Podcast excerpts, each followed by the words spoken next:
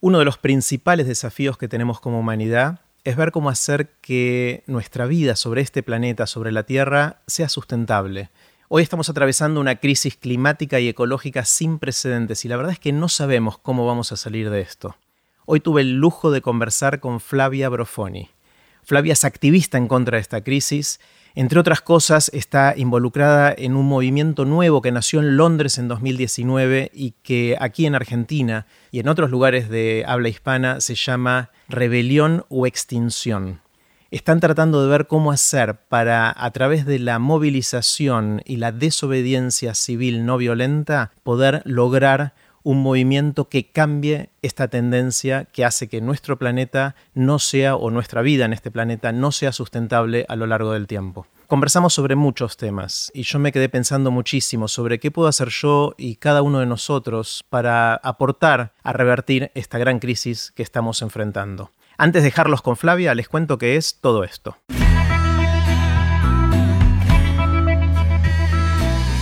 Esto es Aprender de Grandes el podcast donde comparto lo que aprendo mientras intento aprender durante toda la vida y lo que converso con gente que admiro.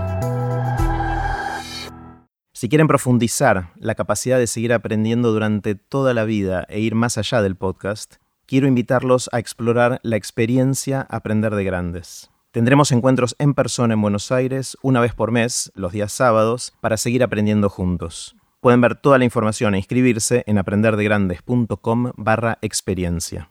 Puse los links relevantes en aprenderdegrandes.com barra Flavia. Con ustedes, Flavia Brofoni. Bueno, hola Fla. Buenas, hola Jerry. ¿Cómo estás? Muy bien. Qué bueno. Como primero, bienvenida a Aprender de Grandes. Muchísimas gracias por la invitación. Un placer que estés acá. Y como te anticipé, me gusta empezar con una pregunta grande.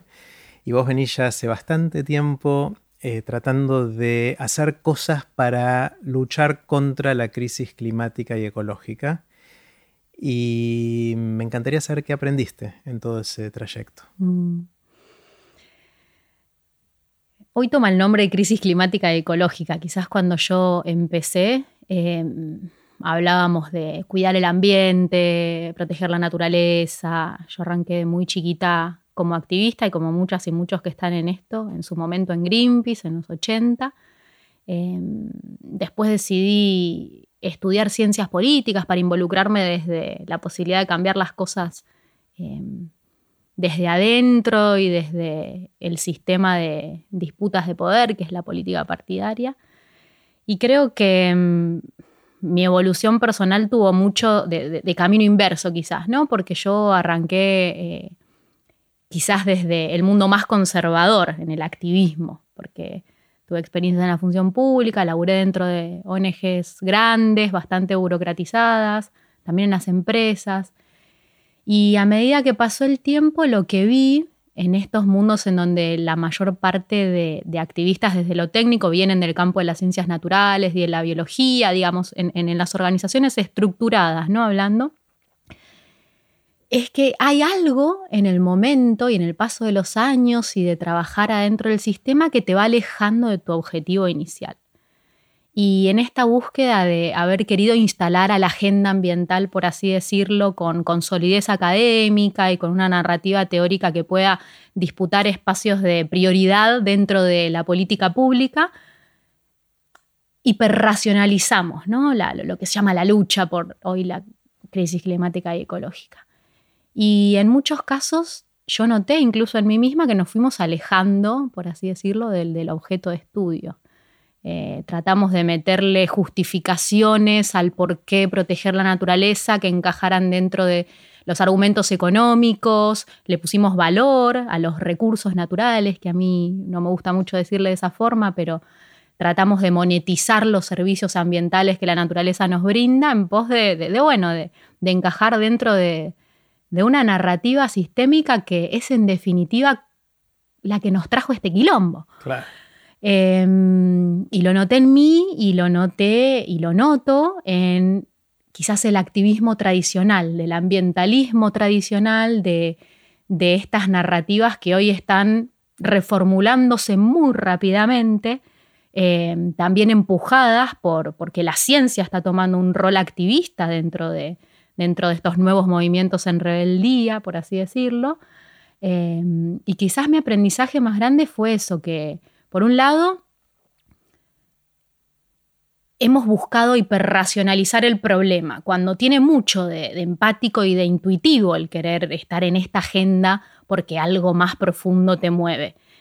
Y por otro lado, que es tanto o más importante buscar cuidar los espacios y, las, y, los grupos en donde tratamos de llevar adelante luchas colectivas por, por la defensa de la naturaleza, eh, digo, buscar cuidarlos tanto o más que los monstruos contra los que nos enfrentamos, porque como la mayor parte de los, de los problemas que la humanidad enfrenta, creo que el poder evolucionar hacia culturas más regenerativas en nuestro trato hace con mucho a, la posibilidad de éxito, porque en definitiva la crisis climática y ecológica tiene mucho de crisis de conciencia, de, percepción.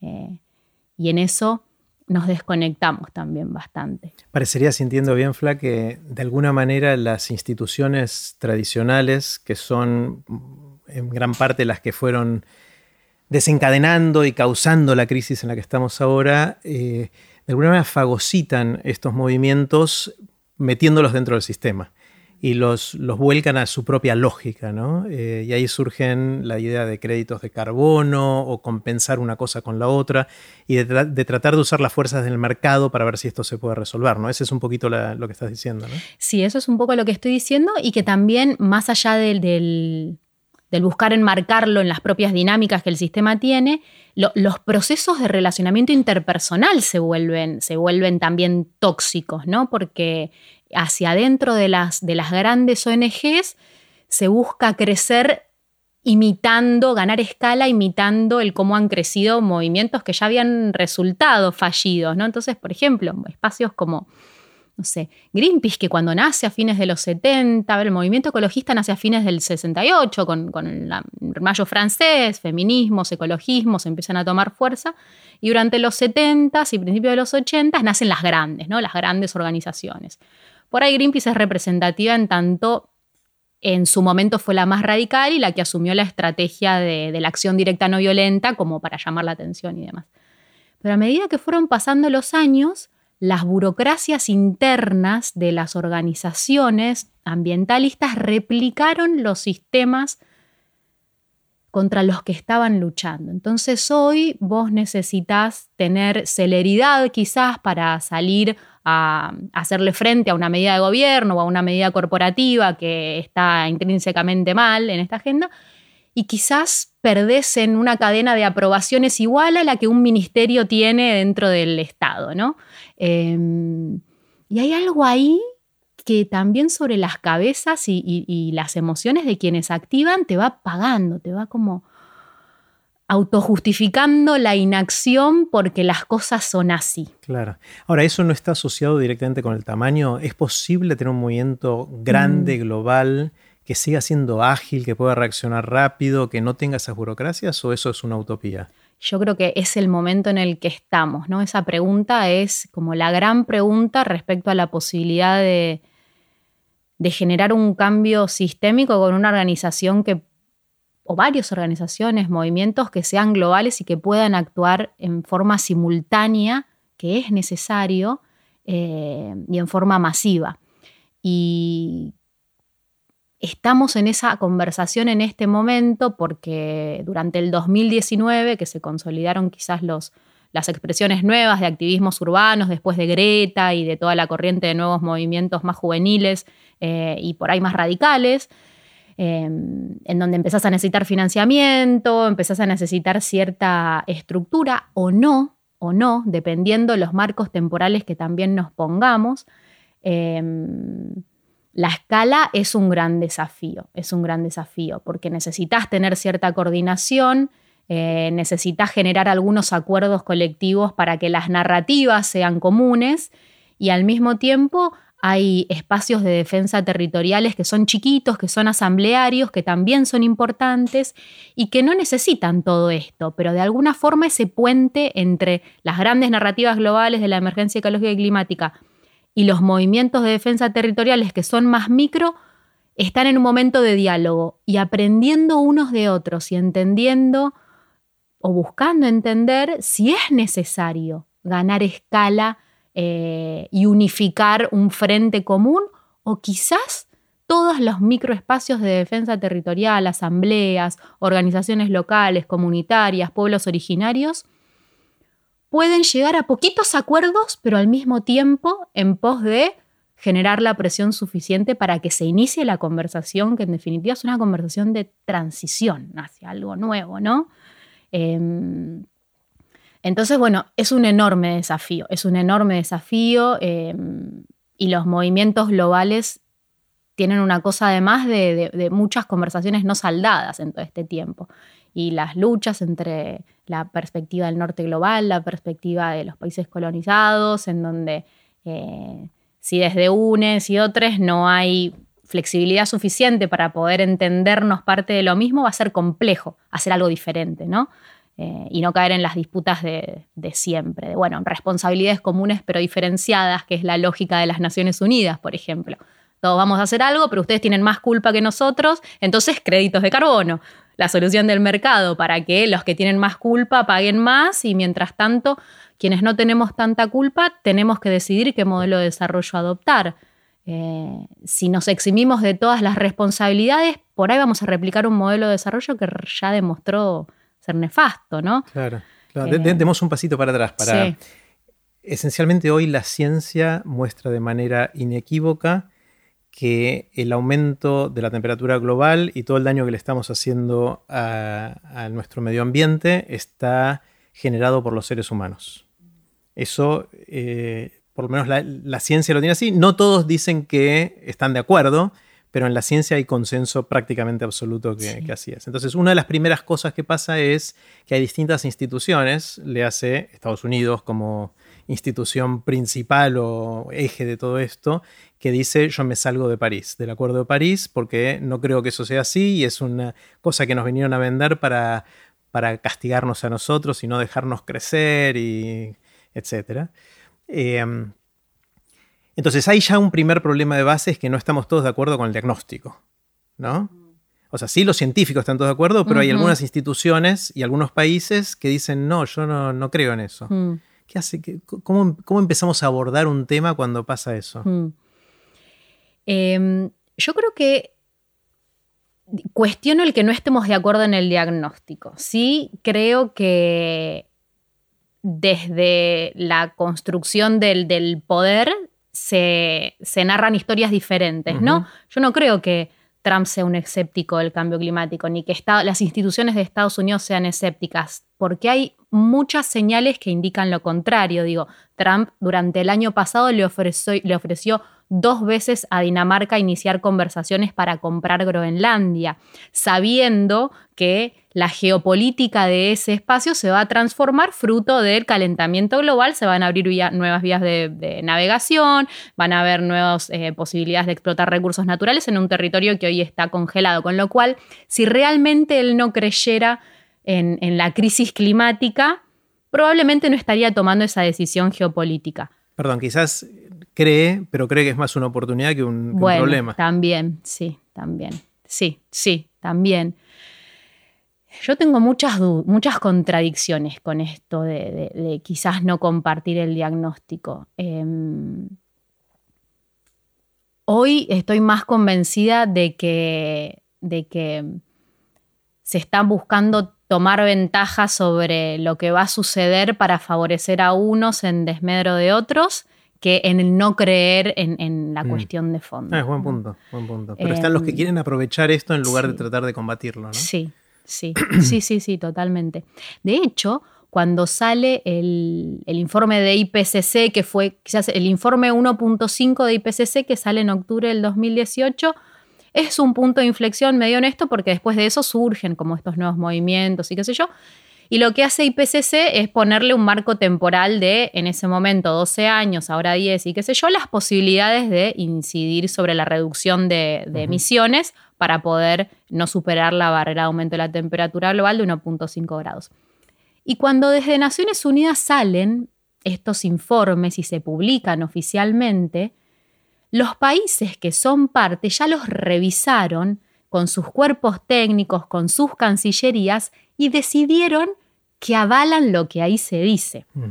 Entonces, cuando un informe sale de Naciones Unidas, como el informe de IPCC de 2018, indica que Estados Unidos ya dijo que está de acuerdo con eso, Argentina ya dijo que está de acuerdo con eso, Uruguay ya dijo que está de, acuerdo con eso, y no hay mucha más discusión eh, habilitada para el negacionismo, que después un presidente de turno decida o no cumplir con algunos compromisos dentro del sistema de gobernanza global, no quita que no comparta diagnóstico. Es como, hay como dos niveles.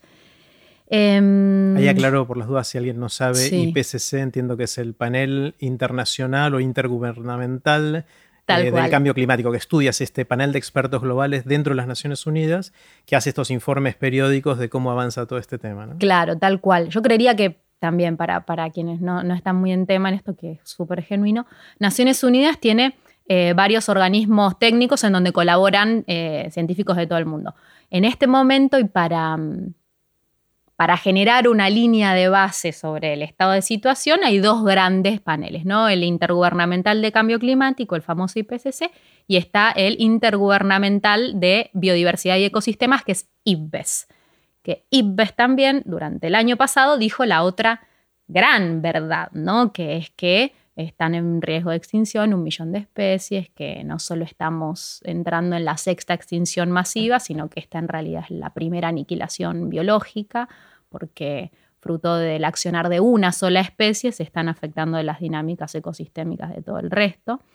Em, y lo que IPBES dijo el año pasado también es que hay eh, cinco grandes causas atrás de todo esto.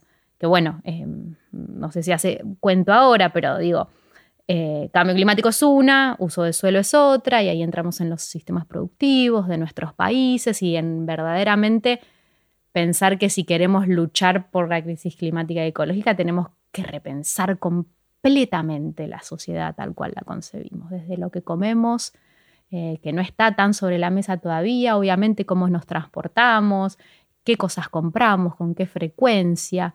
Em, y ahí es donde entramos en una conversación en donde los cambios individuales son imprescindibles, pero en este punto de la historia no son suficientes.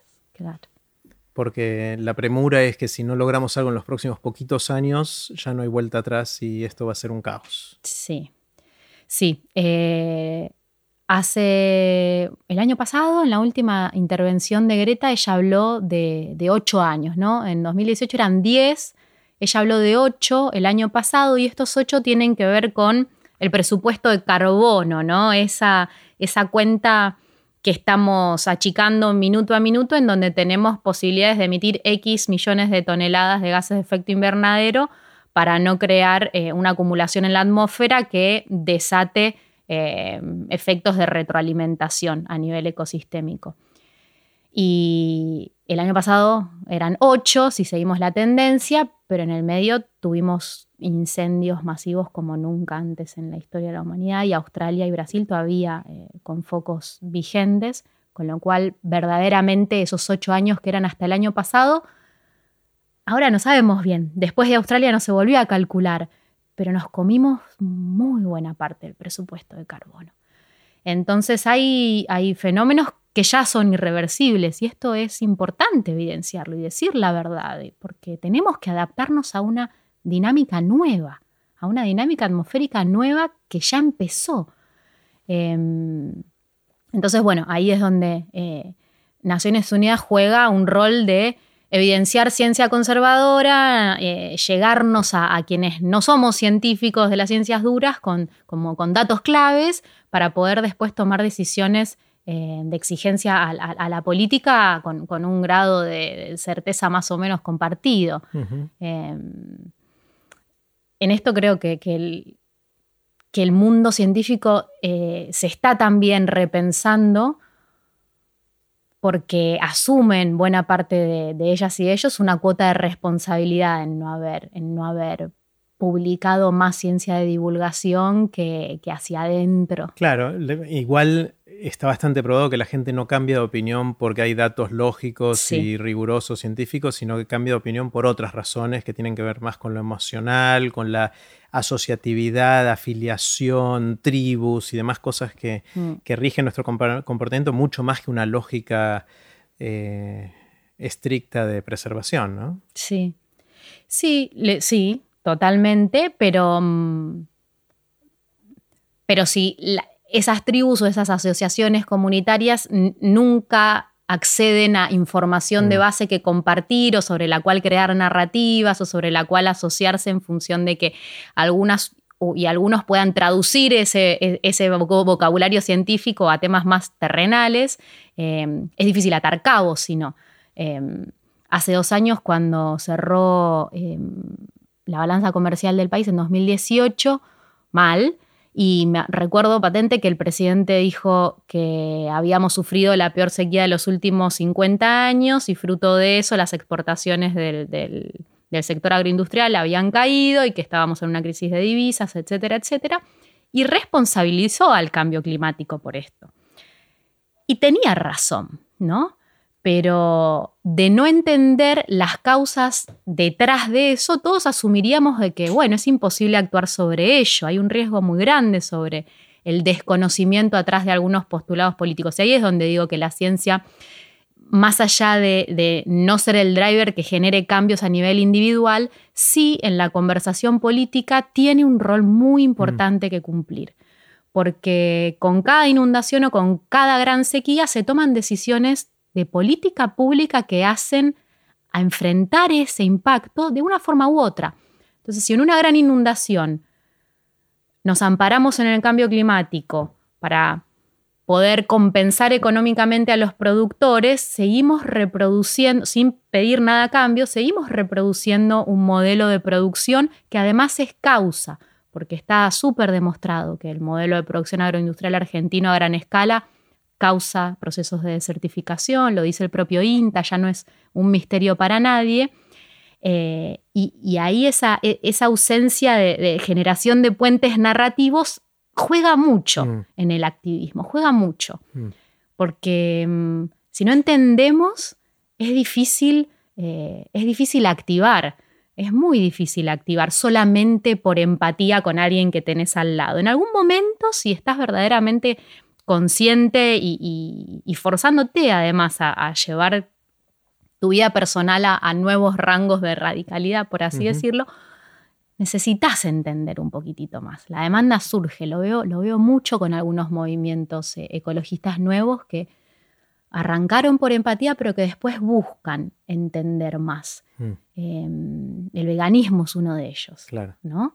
Que está creciendo un montón, es nuevo, eh, desde el ambientalismo tradicional eh, todavía no se entiende bien de qué juega y se juntaron por empatía y no juntábamos, yo soy vegana también, pero no activo en esos espacios.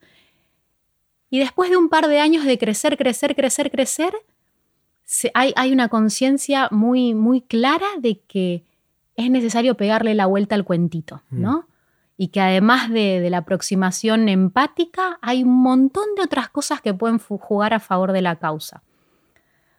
Que no nos tienen que igual eh, opacar, ¿no? Porque si no pasa lo que dije al principio, que no nos tiene que pasar, que es alejarnos de la conexión de nuestro objeto de estudio, pero que tienen que, enriquecer la, lucha, por así decirlo. Cuando uno escucha todo esto, Flavia, eh, uno se siente, yo me siento abrumado. Mm. Eh, y digo, bueno, ¿por dónde empezamos? ¿no? Y entonces miro para atrás y digo, bueno, en algún momento empezamos a separar la basura, nunca me queda claro si esa basura termina separada o se vuelve a juntar en algún lugar, eh, dejamos de usar sorbetes, tratamos de usar un poco menos descartables, o sea, empezamos a hacer distintas cosas así, eh, pero últimamente vengo escuchando más que no, que lo que podemos hacer nosotros como individuos no mueve la aguja, que lo que hay que hacer es cambiar la matriz productiva en el campo, en la en la minería, en, la industria del petróleo esencialmente y del gas.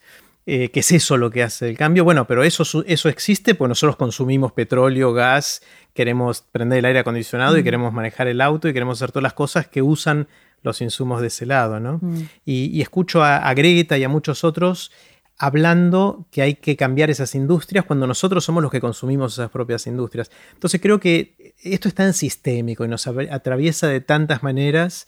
Eh, no estoy seguro cómo empezar ese mm. cambio. Obviamente todo tiene que suceder, pero de algún lugar hay que agarrarse para empezar a hacer fuerza, ¿no? ¿Cómo, cómo lo ves? Creo que el cambio es sistémico, como bien decís vos. Eh, creo que como entendiéndonos a nosotros mismos como sistemas vivos, es imprescindible el cambio de hábitos a nivel individual. Ciertamente en este punto de la historia no son suficientes. Em, y quizás tomar algunos ejemplos de cosas que han sido exitosas para generar o forzar cambios radicales y sistémicos sirva para entender un poco qué hacer además. Y hay algunas pistas, eh, y esas pistas tienen que ver no solamente con cargarnos un cartel y salir a la huelga climática un día al año, sino introducir en todas nuestras conversaciones esto que es tan incómodo, que quizás en los nichos en los que nos te podés mover vos o me puedo mover yo es algo de lo que se habla, pero no asumamos que se habla en todos lados, porque no se habla en todos lados. Y prever la, la posibilidad de introducir algunas semillas de duda en nuestra cotidianeidad con ámbitos cada vez más grandes de expansión es imprescindible también. Y saber, y esto es mi opinión personal, que vamos a necesitar un movimiento ciudadano muy grande, muy masivo, para exigirle a nuestros representantes iniciar esta conversación, iniciar la conversación, iniciar la conversación sobre el modelo productivo, iniciar la conversación, porque, a ver, y me voy un poquito más para atrás yo también, muchos de nosotros y nosotros asumimos que eh, por ejemplo, la industria fósil funciona dentro del sistema eh, capitalista generando dinero, pero en realidad el 6% del PBI mundial se usa para subsidiar la extracción de combustibles fósiles. Este es un dato del FMI del 2017 y cuando yo lo vi, no lo podía creer. Porque por un lado creemos que nuestra propia demanda es la que tracciona la industria, pero no es nuestra propia demanda exclusivamente. Es una decisión de política pública de fomentar un tipo de industria em, que abastece a la maquinaria, sí, pero es una maquinaria que tiene tantas externalidades que ahí sí es donde yo sí quito mm. la culpa, ¿no? De, de nosotras y de nosotros. Ir a un supermercado y que la góndola desborde yogures que están a dos meses de vencer y se retiran y se tiran, que yo compre el yogur no me hace responsable del desperdicio y de la cadena atrás de ese sistema de producción. Em, y esa información también que, que, no tenemos y que no nos es accesible y que durante muchísimos años la propia, los propios centros de, poder, y ahí incluyo a las grandes corporaciones, se han encargado muy inteligentemente, y quizás parece súper radical, pero yo fui gerente de sustentabilidad de una de esas empresas, de responsabilizar a los consumidores, ya ni siquiera somos ciudadanas o ciudadanos o personas o habitantes, somos consumidores, eh, bueno, nada, si vos cambiás, todo esto va a estar bien. Y la verdad es que no. Si vos recién mencionabas el caso de los residuos, yo laburé muchos años yendo a plantas de reciclado, a cooperativas. Muy probablemente lo que vos separás en tu casa termina junto en, en una planta de separación. Pero igualmente tu cambio actitudinal puede tener impacto en que la recuperadora o el recuperador que abrió esa bolsa se vaya a encontrar con cosas más limpias para reciclar. Digo, por más de que no vaya a ser al, gran impacto sistémico, qué sé yo, todas nuestras, nuestras acciones tienen sus propias consecuencias positivas, son imprescindibles y aparte nos hacen coherentes. Y, la coherencia creo que hace mucho a la, crisis civilizatoria, lo mismo que estamos conversando. Em, es re difícil de explicar, porque hay como un nivel en este quilombo que es más espiritual y más, más meta y se siente, hay algo pasando en el aire que nos está juntando a un montón de personas atrás de un escenario apocalíptico terrorífico, pero que en definitiva no nos tiene tampoco a todos deprimidos en una cama llorando, ¿no? Eh, y esa cosa más meta eh, y, por ahí más espiritual y qué sé yo, creo que tiene también que ver con que no, fundamentalmente las culturas occidentales se han desarrollado sin conciencia de finitud, queriendo perpetuar nuestra vida para siempre, cuando en realidad por la crisis ecológica y climática o por cualquier otra cosa nos podemos morir mañana y eso no nos tiene tirados en una cama deprimidos.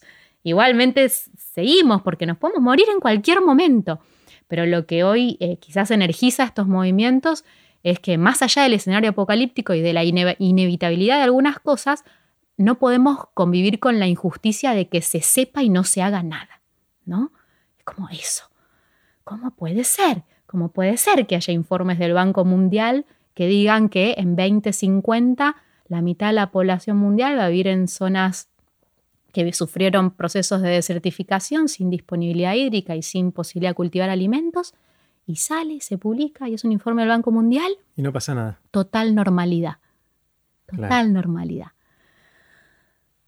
Es re difícil la conversación, mm. re difícil la conversación. Eh, pero no sentirnos solos en, esta incomodidad está buenísimo. crear comunidad de personas afines y no sentirte que soy el único logo que está pensando en esto, es muy importante en este momento. Mm. Acercarte a cualquier espacio de activismo que, consideres, a tu, a tu, cuadra que está organizándose para plantar árboles, suma un montón, a, tu, a lo que sea, cualquier espacio de construcción comunitaria, para no sentirte sola o solo en este momento de absoluta incertidumbre, es muy regenerativo. ¿Cómo ves, Flavia, los intentos que hay de, mover la frontera en esta conversación dentro de las empresas? O sea, históricamente las empresas empezaron a crear sus departamentos de sustentabilidad, que era una cosa que no lo hacían con ni foco, ni prioridad, ni les importaba, pero tenían que hacerlo para hacer un informe anual de sustentabilidad, que nadie se lo creía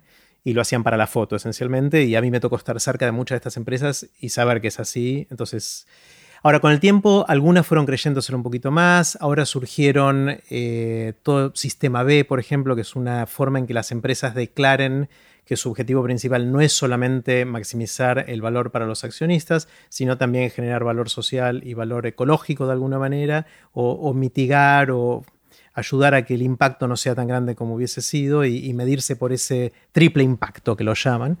También hay empresas que empiezan a tomar decisiones drásticas, como The, Guardian, el, diario de, de, UK, de Gran Bretaña, que hace poquito anunció que no va a aceptar más anuncios de petroleras.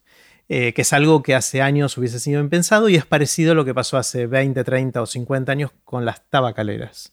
Eh, entonces hay algo ahora que las empresas están empezando a hacer que puede llegar a, mover un poquito más la aguja. ¿Esta mm. vez va en serio mm. o sigue siendo una movida hipócrita como el pasado? Mm. A mí me tocó estar del lado de, dos de los ejemplos que mencionaste. Fui gerente sustentable de una empresa grande, una multinacional, y estuve en una empresa B también. Em, yo creo que, y en esto volvemos a la conversación inicial sobre compartir diagnóstico, creo que sí, que hay un diagnóstico que es compartido sobre, sobre los límites a, la forma en la que funciona el sistema eh, en este momento.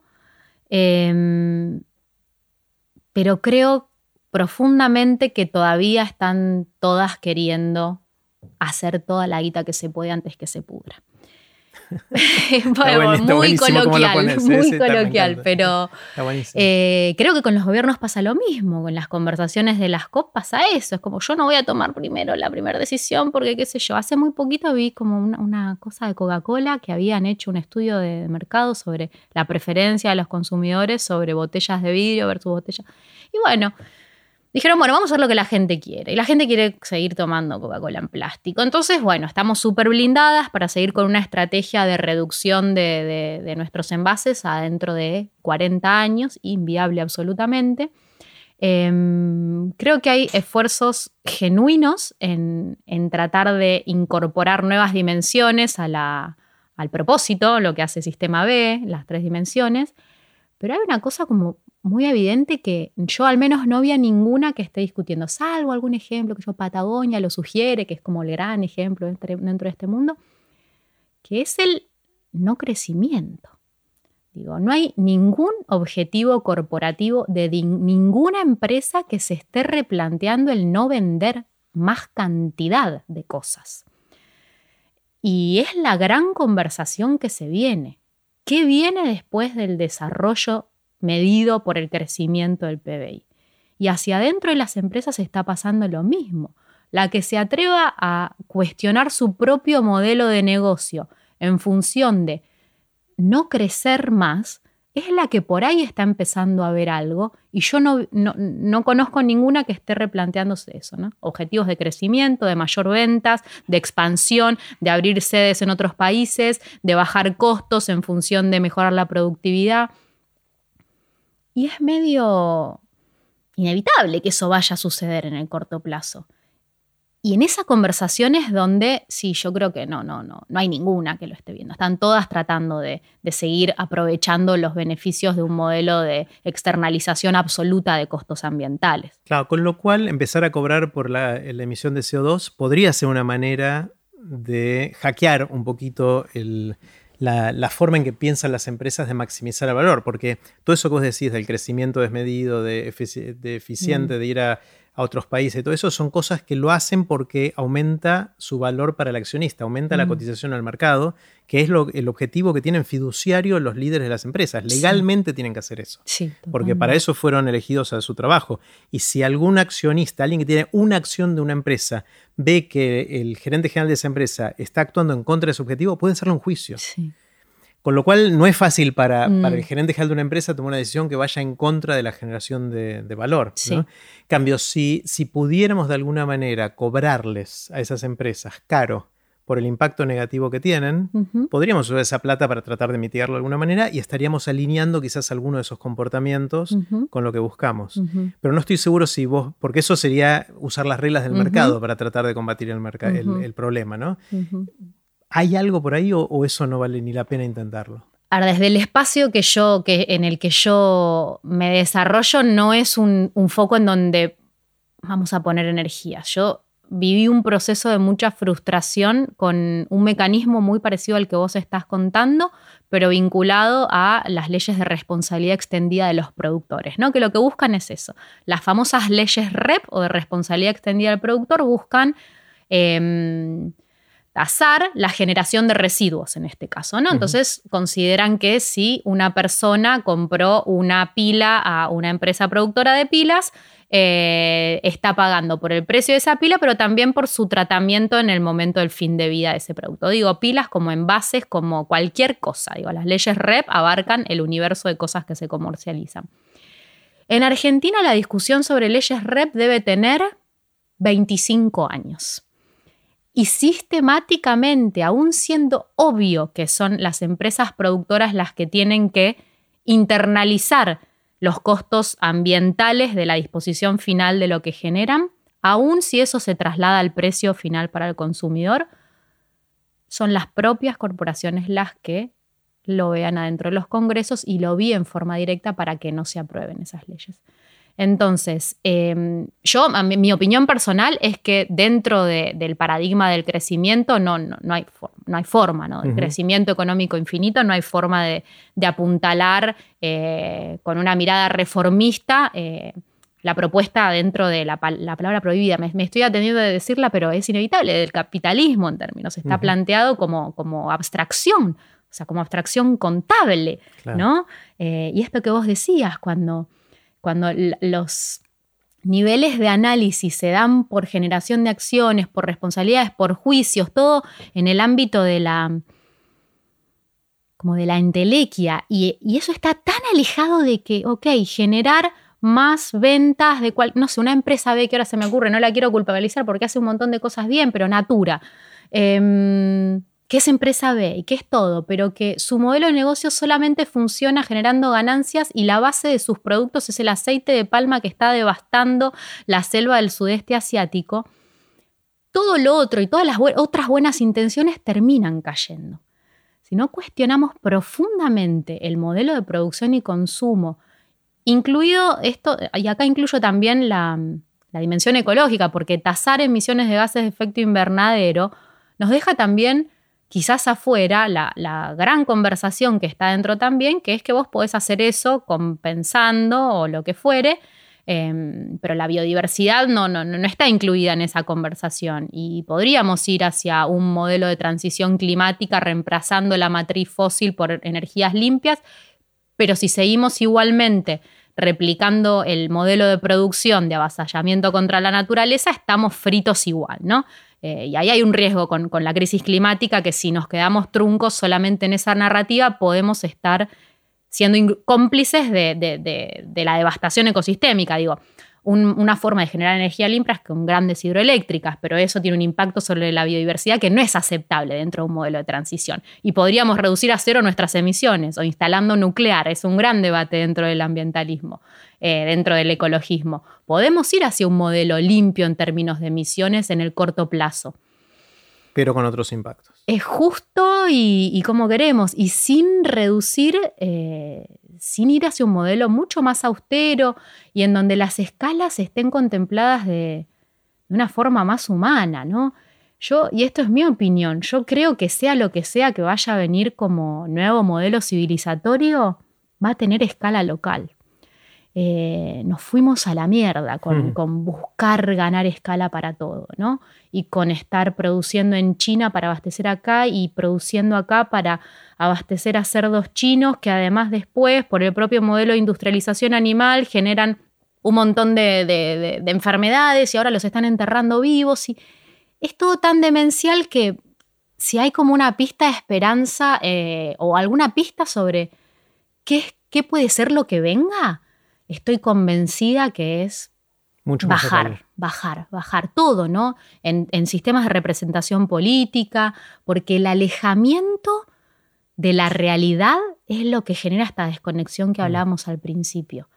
y empezás a tener otras conversaciones eh, en donde las abstracciones se vuelven lo cotidiano y después vas a una comunidad local y, son otras las conversaciones. Y no estoy diciendo con esto retirarnos de la tecnología y de los avances, cero, para nada. No estoy diciendo volver a la rueca y estar todos en patas viviendo en la selva, no, inviable. Pero sí en pensar que nuestros modelos de gobernanza, eh, en términos políticos y también en términos laborales, vuelvan mucho más a entendernos como personas, ¿no? A tener conversaciones más más abajo. Sí, el desafío, el desafío con eso, Flavia, es que este es un problema global. Sí. O sea, la molécula de dióxido de carbono que tiro acá afecta el clima global. Eh, y teniendo mucha descentralización de la toma de decisiones, del manejo del poder, etc., es muy difícil que cada uno de ellos decida ser el primero en dar el paso para salvar el planeta porque dice, si los demás no lo dan, yo no lo voy a dar. ¿Por qué voy a ser el que paga el costo de hacer esto y no, si no voy a tener beneficios si no lo hacen los demás? Entonces nadie lo hace. Eh, es una, dinámica de teoría de juegos en la cual estamos en, una, en una solución estable que no es óptima, obviamente, porque todos nos las vamos a llevar puestas esencialmente si el mundo se termina quemando, como parece que, entonces es difícil, entiendo lo que decís de la localía, de la cercanía, por un lado, pero por otro lado no veo soluciones globales sin que haya alguna manera de, lograr consensos globales. Y que si fragmentas el poder es cada vez más difícil, ¿no? Sí. Em, yo estoy totalmente de acuerdo con lo que vos decís. Quizás lo que yo estaba em, contando es lo que creo que va a ser lo nuevo, ¿no? Mm. Después de un momento que considero yo que tiene que ser de disrupción global, masiva y simultánea. Y eso es lo nuevo que traen los movimientos globales en rebeldía, por así decirlo. En ponernos de acuerdo sobre algunas cosas, no tienen que ser todas, y ponernos de acuerdo en que tiene que ejercerse un ámbito de presión gubernamental en todo el mundo de forma masiva y al mismo tiempo. Y creo que este año se va a dar el ámbito para que eso ocurra porque tenemos una nueva conferencia de las partes de Naciones Unidas eh, para tratar la crisis climática, que es la COP26. La COP26 viene de un 2019 en donde en Madrid se juntaron todos los líderes del mundo en la COP25 para decidir cómo y en qué plazos vamos a cumplir con las metas del Acuerdo de París, que para quienes no saben implican reducir a la mitad las emisiones de gases de efecto invernadero en los próximos 10 años y buscar la neutralidad en carbono en 2050. Esto es en 30 años.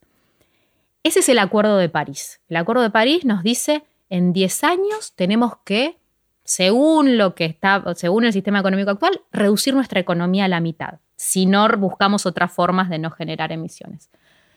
los gobiernos del mundo, como vos decías recién, Trump se está retirando del Acuerdo de París, en la COP25 no llegaron a ningún acuerdo. Y los movimientos iniciales, bueno, la Copa aparte tuvo un, tránsito muy interesante porque ibas, que aparte e, e, es gracioso en términos de lo que representa, iba a ser en Brasil antes de que asumiera Bolsonaro. Eh, cuando asume Bolsonaro dice, yo no creo en el cambio climático, acá no quiero gente hablando de este tema, me pongo a habilitar la deforestación del Amazonas, la trasladan a Chile. Trasladan la Copa a Chile y aparece la rebelión chilena y en dos semanas iba a ocurrir la COP y de repente la calle estaba tomada por la gente, que esto es muy interesante también para, para entender desde la dinámica política lo que está sucediendo, ¿no? Porque estamos en una crisis sistémica y, los grados de incertidumbre son muy altos sobre lo que puede llegar a suceder y sobre si va a ser pacífico o va a ser violento. Atrás de la rebelión chilena hay un montón de factores, pero yo soy politóloga, ¿no? No había un politólogo en los muchos ámbitos en los que pertenezco que siquiera concibiera la posibilidad de que en Chile se iniciara un proceso de reforma constitucional. Se juntó el 5% de la gente en la calle exigiéndole eso al gobierno durante dos semanas. Hubo violencia, sí, no fue promovida por los por, los primeros activistas, el sistema reacciona como puede y como puede hasta ahora es demostrando violencia. Pero se inició un proceso de transformación radical. No estoy diciendo que necesitamos lo que sucedió en Chile, pero necesitamos una disrupción institucional global, pacífica, masiva y simultánea este año para que todos los gobiernos del mundo asuman que su propio pueblo es el que se los está exigiendo. Y si para eso necesitamos que 190 países al mismo tiempo tengan sus casas de gobierno tomadas por la gente en el sentido tomadas en el sentido de exigiéndole al poder abrir mecanismos de representación directa, eh, tenemos pocas chances de que otras vayan a hacer las, estrategias, porque todo lo que sucedió anteriormente falló. Nada, nada funcionó, nada funcionó. Eso es súper importante también entender, animarnos a pensar en cosas nuevas porque todo lo otro viene fallando y no viene siendo suficiente. Y en esto que vos decías recién sobre la gobernanza global, eh, todos siguen freerideando mientras pueden, es la lógica de las Naciones Unidas y de los compromisos no vinculantes. Em, y por eso creo que lo, que lo que cada vez más tenemos que saber como ciudadanas y como ciudadanos es que tenemos que animarnos a poder abrir la conversación a más personas y el sistema de representación actual no lo habilita. Entonces, la exigencia de los nuevos movimientos es inaugurar asambleas para la transición, inaugurar asambleas para mm. la transición que sean vinculantes. Entonces, que lo que decida la comunidad, y no estoy diciendo a niveles país, la, comunidad local respecto a cómo quiere vivir y ahí entran todas las conversaciones habidas y por haber, desde si está bueno laburar nueve horas por día para no tener tiempo, pero ganar más dinero para invertirlo en el sistema, eh, o estaría bueno trabajar menos tiempo, generando menos dinero, desacelerando la economía, pero teniendo más tiempo para generar trabajo comunitario, estar con nuestras familias, cultivar nuestros alimentos, digo. Es tan grande que puede asustar y, y es apabullante, pero hay algo histórico pasando que yo no viví en 20 años de activismo. No lo, no lo viví. Y tanta gente nueva sumándose, tanta mm. gente nueva eh, cuestionándose su propia vida. Es lo, que dice, bueno, la pongo ella como ejemplo, pero lo veo yo conviviendo con muchas chicas y chicos en este momento, eh, estudiantes, como voy a estudiar ingeniería porque mi aspiración es trabajar en Google dentro de 10 años. 10 años es un montón en este momento pensar que las cosas van a seguir siendo iguales en 10 años. Y eso es eh, tremendo y desesperante por un lado, pero por otro lado también puede ser súper super energizante, súper energizante. Tener la posibilidad de cambiarlo todo es espectacular. Mm. Y hoy eso va a ocurrir, de una forma u otra va a ocurrir, de una forma u otra va a ocurrir, porque no hay más, no hay más biocapacidad. El planeta ya perdió la capacidad de producir recursos y absorber impactos. El día del sobregiro de la Tierra, que es este día del año en donde consumimos toda la biocapacidad planetaria que tenemos de año y empezamos a vivir a crédito, se adelanta todos los años un poquito más. El año pasado fue el 29 de julio, o sea, medio año nos consumimos toda la biocapacidad de un año. O sea, necesitaríamos dos tierras para vivir de, manera sustentable. Tal cual. Sí.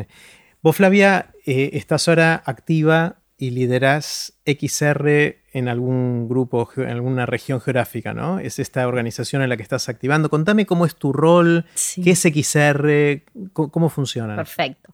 Em, Rebelión o Extinción, que es XR, Extinction Rebellion en inglés, es un movimiento de desobediencia civil que nace a fines del 2018 en el Reino Unido, después de este informe que hablábamos recién del IPCC con una extracción de científicos y de activistas por los derechos humanos que tomaron la decisión de hacer uso de su situación de privilegio, estando en el norte global y qué sé yo, em, para evidenciar la emergencia a la que nos estamos enfrentando. Entonces decidieron armar un grupo local y en abril, en dos instancias, en abril y en octubre del año pasado, bloquearon la ciudad de Londres poniéndose a disposición de las autoridades para ir presos, ¿no? Y lo lograron, fueron en total más de 3.000 personas presas, se colapsaron las cárceles. Es una táctica que ellos hicieron. piquetes. Hicieron piquetes eh, creativos en muchos casos porque incorporaron al artivismo como una forma de, eh, digamos, de generar empatía en una situación que, a la que están muy desacostumbrados en esos países. En nuestro país no es una estrategia interesante desde la generación de empatía para nada. Em, y la verdad es que no tenía una ambición global este movimiento. Nace para exigirle al gobierno del Reino Unido tener metas más ambiciosas eh, en el marco de sus contribuciones nacionalmente determinadas. Este, este compromiso que asumen los países frente al Acuerdo de París de reducir emisiones. Y la verdad es que en ese momento, en abril, se une al movimiento de Greta, los estudiantes que ya estaban en huelga los viernes para pedirle a sus propios parlamentos ser más ambiciosos en la construcción de políticas públicas que atiendan la crisis. Y empieza a masificarse. Y en ese momento yo me acuerdo que estaba, venía de dos años de duelo fuerte de la función pública. Yo eh, en fin de 2015 renuncié a, mi último trabajo dentro del sistema, que fue en el Estado. Em, y una amiga me manda un link a una noticia de lo que estaba pasando en Londres, ¿no? Yo no los conocía y yo no, lo pude, no lo podía creer. Me la construcción narrativa atrás de lo que el, movimiento busca, esta, esta, vuelta de cultura regenerativa, de buscar también eh, entendernos como eso nuevo que quisiéramos que esté ocurriendo y darnos los espacios para construir relaciones interpersonales valiosas, eh, buenas o al menos mejores de lo que el sistema tóxico, como le decimos, nos viene, nos viene imponiendo. Me gustó mucho, yo ya igual a esta altura del partido no me caso con nadie, tuve muchas frustraciones en la vida, pero creo que lo que tiene de interesante XR es que propone algo muy sencillo que es llegar a una masa crítica de, personas exigiéndole al gobierno tomar medidas. Así de sencillo. Entonces tiene tres demandas XR. La primera demanda hacia los gobiernos es que digan la verdad. Puede parecer tonto, pero es lo que tiene que suceder. Decir la verdad es asumir que estamos en emergencia ecológica y climática. Y asumir que estamos en emergencia ecológica y climática es construir políticas públicas como si eso fuera cierto. Claro. Así de sencillo. Entonces, pensar que vamos a subsidiar la explotación de combustibles no convencionales con los impuestos de la gente no es construir política pública como si la emergencia climática sea cierta. Seguir permitiendo que la producción agroindustrial de nuestro país esté focalizada en un solo cultivo para exportación que no alimenta a nuestra gente y además concentra poder en muy pocas manos, no es construir política pública como si la emergencia sea cierta. Proponer un plan de deforestación neta cero a 2030, que es lo que tenemos vigente, no es construir política pública sobre una base científica sabiendo que la deforestación neta cero tiene que empezar pasado mañana, ya tendría que haber empezado. Entonces, em, eso es la demanda 2, ¿no? Detener la pérdida de diversidad y reducir emisiones de gases de efecto invernadero en el marco del Acuerdo de París de mínima, con una ambición de necesidad un poquito más corta en el tiempo. Y la demanda 3 de XR es esto que hablábamos recién, abrir la democracia, generar nuevos mecanismos de participación ciudadana para que la transición ecológica y climática sea de mínima justa, justa para las comunidades que van a ser parte de ese proceso de transición, porque los riesgos también, y esto no lo conversamos, de que surja una supra, eh, un sistema de gobernanza global que tome las decisiones por todas y todos nosotros, conlleva algo bastante oscuro en su propia génesis, ¿no? Y los riesgos de que, que la crisis nos empuje a gobiernos tiránicos son muy altos, ¿no? Mismo dentro del ecologismo, es una conversión que tenemos mucho, todo se solucionaría muy fácil si un gobierno central dice listo, no se baja una no nada más, no nada más. Pero esa es la génesis de lo algo nuevo que queremos que surja como nueva cultura regenerativa. Y eso es lo que quizás adentro de XR yo encuentro con mucho valor, la posibilidad y la certeza de sabernos hoy coherentes con lo que estamos exigiendo. Puede salir mal, seguro, puede ser inefectivo, seguro, puede no ser suficiente, muy probablemente, muy probablemente. Y lo que me dicen los políticos con los que hablo de esto y les digo, bueno, ¿por qué no abrís un proceso de consulta popular previsto en la Constitución para que la gente decida si quiere subsidiar vaca muerta sí o no? Y todos me responden, si lo abrimos ahora va a pasar como con el Brexit, que va a terminar ganando el sí, porque ciertamente se hicieron muchos estudios de opinión pública sobre vaca muerta y hay un consenso mayoritario en promover ese yacimiento, por es porque la parte previa que tiene que ver con que esas asambleas, asambleas ciudadanas de transición tengan insumos informados desde, por ejemplo, en Argentina el CONICET nunca estuvo. Entonces, si vamos a armar asambleas ciudadanas para que tomen decisiones, tiene que haber un proceso de información previa, no te digo por parte de los movimientos ecologistas o por el CONICET, por el CONICET, no sé, por los organismos científicos nacionales en donde se pueda evidenciar cuáles son los beneficios, los perjuicios de apuntar la política pública hacia la promoción de un yacimiento eh, fósil no convencional y lo mismo con el modelo agroindustrial. Digo, em, y esos movimientos sociales existen hoy, pero todavía siguen siendo muy funcionales a la lógica político-partidaria. Hay movimientos en la ruralidad trabajando por un modelo de transición agroecológica desde hace mucho tiempo, está la Unión de Trabajadores de la Tierra, todavía creo yo que falta algo más para que esos actores puedan participar de una conversación eh, a, otro nivel, a otro nivel. Y creo que en eso podemos ayudar mucho estos nuevos movimientos más urbanos, porque los espacios de defensa territorial y de, lucha por la, por la, protección de la naturaleza existen desde hace mucho. Hay una brecha generacional enorme entre esos grandes, esas grandes asambleas que, que en los 80s y en los 90s eh, empezaron sus reivindicaciones territoriales. En el medio se hiperburocratizaron las ONG. Yo soy parte de, esa brecha generacional. El activismo perdió actividad y hoy, desde 2018, están apareciendo cosas nuevas. Entonces tenemos unos actores espectaculares en la ruralidad, en el caso argentino, con mucha experiencia y con... Eh, con reivindicaciones acuerpadas. Digo, estar en tu casa teniendo que movilizarte constantemente para tener agua es algo que no nos podemos imaginar nosotros, ¿no? Viviendo en, la urbanidad. Eh, tener que, que, parte de tu agenda cotidiana sea ir a bloquear el ingreso de materiales para una explotación minera que está a un kilómetro, no nos lo podemos imaginar. Bueno, le hago la comida a mis hijos y de 4 a 8 me toca bancar la parada cortando un acceso a... Es impensado para nosotros eso. Y todo eso existe, existe y mucho y tuvo muchos problemas para organizarse en un frente común.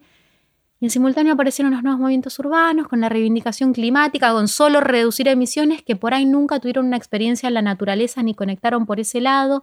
Y eso está sucediendo y es algo que, que, que Rebelión Extinción XR quiere buscar promover la generación de puentes, ser un movimiento de movimientos, no algo más. ¿Cómo lo hacen? ¿Van y hablan mm. con políticos? o ¿Cuál es la, mm, forma de hacerlo? La estrategia. Si los piquetes no, no es lo que funciona acá, ¿qué sí funciona?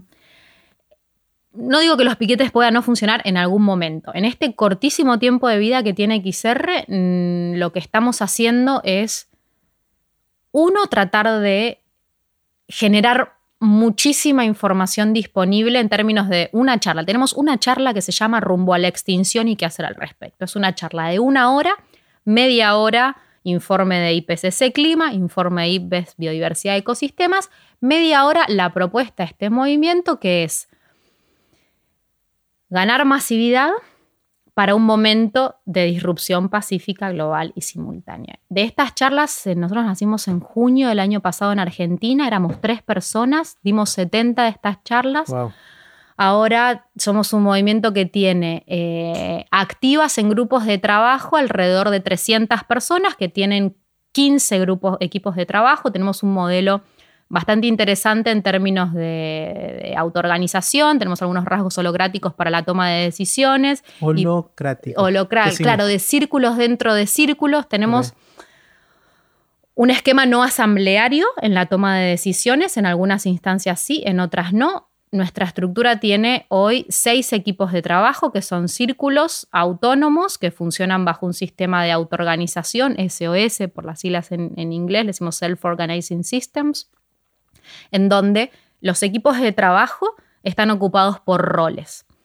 Cada persona que ocupa un rol de forma temporaria tiene un mandato asignado por la confianza del resto de la estructura.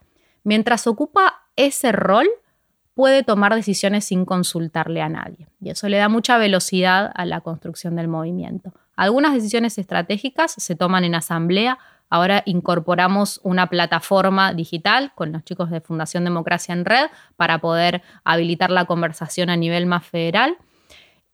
El grupo de bueno, esto es el grupo de Buenos Aires, de XR Argentina, que está acá en Capital Federal, pero hay ocho grupos locales trabajando en el resto del país. Y lo que hacemos como tácticas de crecimiento, en definitiva, porque todo nuestro trabajo es llegar a un punto de masividad para contribuir a este momento de disrupción del que venimos hablando. Y cuando digo disrupción no estoy hablando necesariamente de piquetes y de cerrar la ciudad y mucho menos, pero sí de generar instancias de presión lo suficientemente críticas como para que la política salga a preguntar qué es lo que queremos. No, son, no qué queremos nosotros como XR, qué es lo que quieren las comunidades en, esta, en este contexto de emergencia. Hacemos acciones directas no violentas, que son activismos, por así decirlo, para generar empatía y que se acerquen nuevos activistas y eso está funcionando bien. ¿En qué consiste? Por ejemplo, el año pasado hicimos, eh, te doy un ejemplo, en, cuando fue la rural, nos juntamos con otros grupos de de activismos, en este caso de movimientos antiespecistas, hicimos una acción en la rural, hicimos una acción en las oficinas de Monsanto, Bayer, el año pasado, que quizás fue la más, la más gráfica, llevamos hacia adentro el edificio corporativo con una representación teatral de lo que le llamamos Los Ángeles Rojos, unos, unos unas eh, teatralizaciones muy hermosas de ver, tenemos los videos en nuestro canal de YouTube.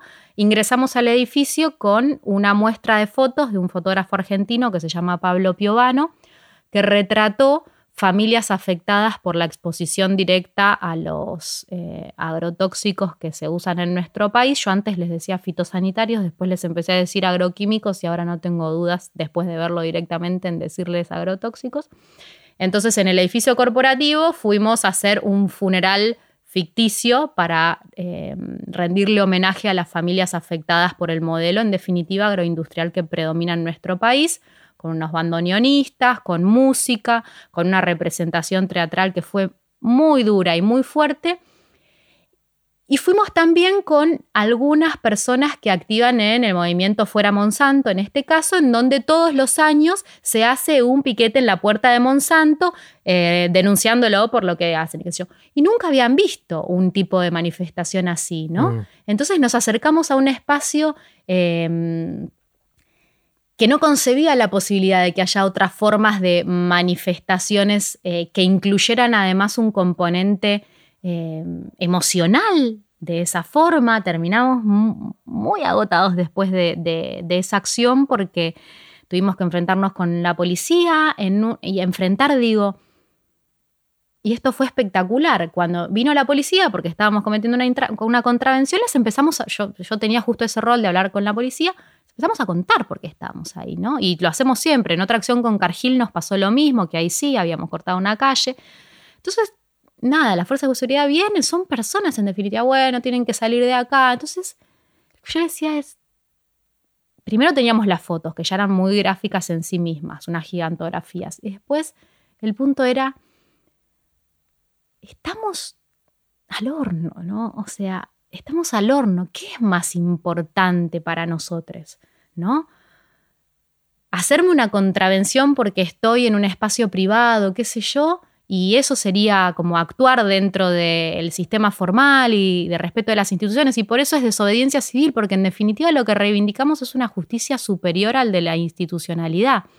No es divina, no es nada, lo que uno considere que es, pero hay cosas que el sistema nos propone que son muy injustas y estamos automatizados en cumplirlas porque es lo que hay que hacer. Y no nos cuestionamos nada, ¿no? Ni, ni siquiera nuestro propio proceso de pensamiento, de por qué pensamos lo que pensamos desde ya, pero, ok, listo, hay que ir este año hay elecciones, hay que ir a votar.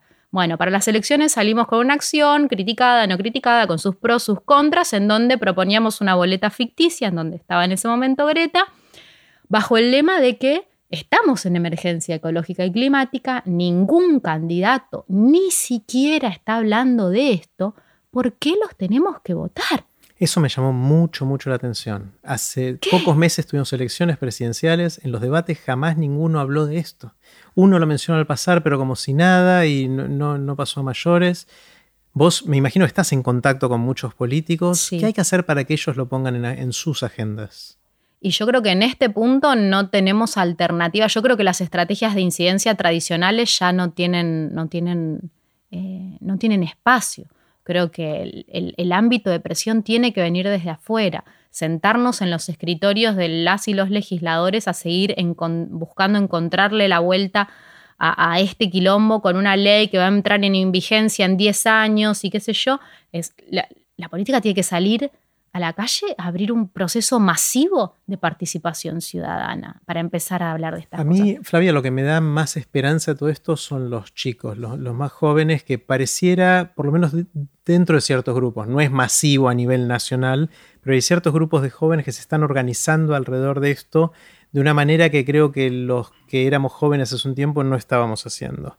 Eh, y eso me parece que puede ser una punta que, que muestre el comienzo del cambio, ¿no? Sí. Sí, yo comparto. Em, convivo mucho, mucho tiempo, buena parte de mi día con personas que podrían ser mis hijas tranquilamente y, y es parte de lo que a mí también me, hizo cambiar mucho, ¿no? De, construir montones de cosas que mm. venía arraigadas, que tenía ya arraigadas. Em, y se están organizando, por un lado, están y ojalá esto se mantenga entendiendo que no tienen necesariamente que aprender nada de nosotros. Tenemos muchas cosas que compartir, experiencias que sociabilizar, pero verdaderamente espero que conserven al menos la, genuina preocupación sobre el fondo de la cuestión que está, ¿no? Mm. Y que sobre su propia vida. Eh, muchas de las, de las chicas, en este caso con las que yo converso cotidianamente, ni siquiera se debaten la posibilidad de ser madre, ¿no? Como no está en mi universo de opciones, no está, no se conversa, más allá de el querer, el no querer, la profesión, la igualdad, lo que sé yo, no, porque voy a condenar a esa nueva vida a un mundo que va a ser muy duro, muy duro y que probablemente todos nos vayamos a morir, ¿no? Se acercan así al, quilombo, porque aparte hay mucha información dando vueltas y los ámbitos de contención, creo que por eso también se están organizando bien, porque buscan espacios de contención para, para, esta tristeza tan profunda. Y los adultos no se las estamos pudiendo dar, mm. porque somos en definitiva quienes fuimos parte de producir todo este quilombo. En, en, esta línea, hace algunas semanas te conté algo que yo te lo conté esperanzado y vos te enfureciste. Quiero compartirlo de nuevo porque me encantó Hoy el intercambio. Pensando en eso. Me encantó el intercambio. Esto me enteré porque comentó Cristiana Figueres. Cristiana Figueres es, entre otras cosas, la artífice del Acuerdo de París eh, de hace cinco años. Ella es de Costa Rica, bueno, hija de Figueres, el que en Costa Rica revolucionó o construyó la Segunda República en Costa Rica, etc. Eh, ella es una gran estadística y transformadora y gran Acaba luchadora. De un libro ahora. sí. Eh, entre otras cosas va a liderar este movimiento que estamos haciendo dentro de TED que se llama Countdown o cuenta regresiva. Bueno, está haciendo un montón de cosas. Y ella contó esta historia que después yo te conté a vos, de que había conversado en las últimas semanas con varios eh, CEOs o presidentes de las grandes empresas eh, que, tienen, que son responsables por una fracción grande de toda la huella que tenemos en el planeta, etc. Y que mm, contó que uno o más de uno de esos, de esos líderes le dijo, no, no, es verdad eso, el clima, hace poco mi hijo o mi hija me lo, me lo dijeron y tienen razón, vamos a, vamos a ver si en la empresa podemos hacer algo al respecto. Y yo te lo dije pensando en, bueno, ese activismo joven está afectando también de maneras impensadas a los líderes que toman las decisiones. Y, para mí era una fuente de esperanzas. Y vos te enfureciste porque dijiste, no puede ser. Estos cretinos, no usaste la palabra cretino, fuiste mucho más dura que, que usar la palabra cretinos, pero dijiste, estos cretinos tuvieron que esperar a que venga el hijo o la hija a decírselo cuando están haciendo mierda al planeta. Y eso no les importaba. ¿no? Esa fue tu reacción y la entiendo, pero a la vez con mi pragmatismo digo, por lo menos que hagan algo, ¿no? ¿Fue así la recordás vos al intercambio más o menos o lo conté de... Tal cual, la palabra cretino es verdad que no fue esa, no me acuerdo cuál fue, pero fue bastante peor. Sí, eh, creo que lo que además vos en ese momento me contaste es que, bueno, eh, ella lo, contaba como, bueno, tenemos esperanza. Y a mí lo que me pasó con la anécdota es, mierda, es como, además de todo lo que hicimos, le trasladamos toda la responsabilidad a, las chicas y a los chicos. Y eso es, muy pesado, ¿no? Eh, es muy pesado y no nos tiene por qué eximir de responsabilidades. Eh, y sí, quizás yo eh, me sobreemociono porque, eh, nada, es la generación también con la que convivo, la, nuestra, ¿no? Yo tengo 37 años y por ahí un poquitito más. Eh, y el hecho de, pensar en cambiar algo por el egoísmo de que a nuestros hijos y a nuestras hijas los vaya a afectar nuestra no acción, y la verdad es que me da bastante bronca, porque hoy tenemos, no sé, ocho niñas y niños muertos en Salta por no haber hecho tres pozos para extracción de agua o por y que nos tenga que tocar porque nuestra propia descendencia sea la que vaya a sufrir. De hecho, yo nunca uso esto como ejemplo, digo, lo hago por mis hijas o por las futuras generaciones.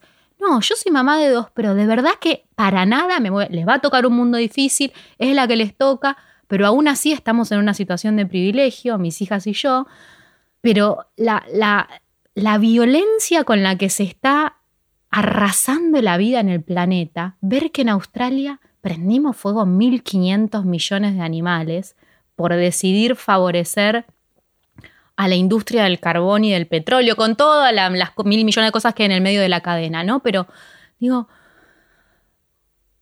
leía los testimonios de, de, Australia, que pasa acá todo el tiempo, pero de este caso porque ahora está muy, muy, muy fresco, los bomberos que estaban atendiendo eh, los incendios forestales empezaron a ver que, iban dejando su trabajo y qué sé yo, y no era porque estaban exhaustos físicamente, porque habían sufrido quemaduras. Los testimonios de los bomberos eran que no podían convivir un segundo más con los gritos de los animales carbonizándose en el medio del bosque. Claramente hay un link de desconexión absoluta con el mundo natural, que es nuestro mundo también, y qué sé yo, que que nos aleja completamente de la posibilidad de asumirnos parte responsable en lo que está pasando. Y ahí es donde digo, y sí, me da bronca el comentario del CEO porque, loco, no sos una persona que no tiene información, que no puede, que qué sé yo, que... ¿Cómo puede ser? ¿Cómo puede ser que te lo tenga que tener? Decir tu hijo para decir, bueno, capaz que voy a iniciar en la compañía un proceso de ponernos metas climáticas y qué sé yo cuando hay tanto sufrimiento en el mundo y tanta información disponible y, hay voces que no pueden asumirse en la ignorancia. Hay voces. Entonces, si lo hubiera dicho alguien que no tiene, como qué sé yo, bueno, vino mi hijo, mi mamá, no, no, mi mamá no, justamente, pero no sé, una, una, mamá del cole de mis hijas. Che, no, bueno, si yo me meto ahora en XR porque el futuro de mis hijas y qué sé yo, te banco mil. Claro. Eso sí es súper esperanzador porque no tenías contacto con esta información y con esta realidad. Pero si sos el CEO de una corporación, ciertamente tenés toda la información disponible como para haber tomado estas decisiones mm. un poquitito antes de ahora y por otros motivos que no sean que tu hijo te lo diga. Sí. Sí, por otro lado, eh, tomando prestado una frase y voy a seguir en mi pragmatismo de esto para darle una vuelta de tuerca más, porque me gusta la, conversación. Eh, los CEOs de las empresas, los presidentes de las empresas son hijos sanos del capitalismo. Ah, pensé que ibas a decir otra cosa. Por eso, por eso digo, tomando una frase prestada de los hijos sanos del patriarcado, ¿no? Que, es una que, que, anda dando vueltas en discusiones en feminismo y otras cosas más. Y esto es gente que quizás con buenas intenciones, o sea, yo creo que la gente es buena en general. Hay, hay, gente mala, pero la mayoría de la gente es buena. Totalmente. Y yo creo que esta gente es buena, es bien intencionada y está jugando un juego con las reglas de juego que mamó de chiquito, que es la que conoce. Por eso son hijos sanos de un sistema. Totalmente. Entonces, eh, mi pragmatismo es esa es la gente que tiene el poder, esa es la gente que puede hacer que tengamos un futuro o no tengamos un futuro.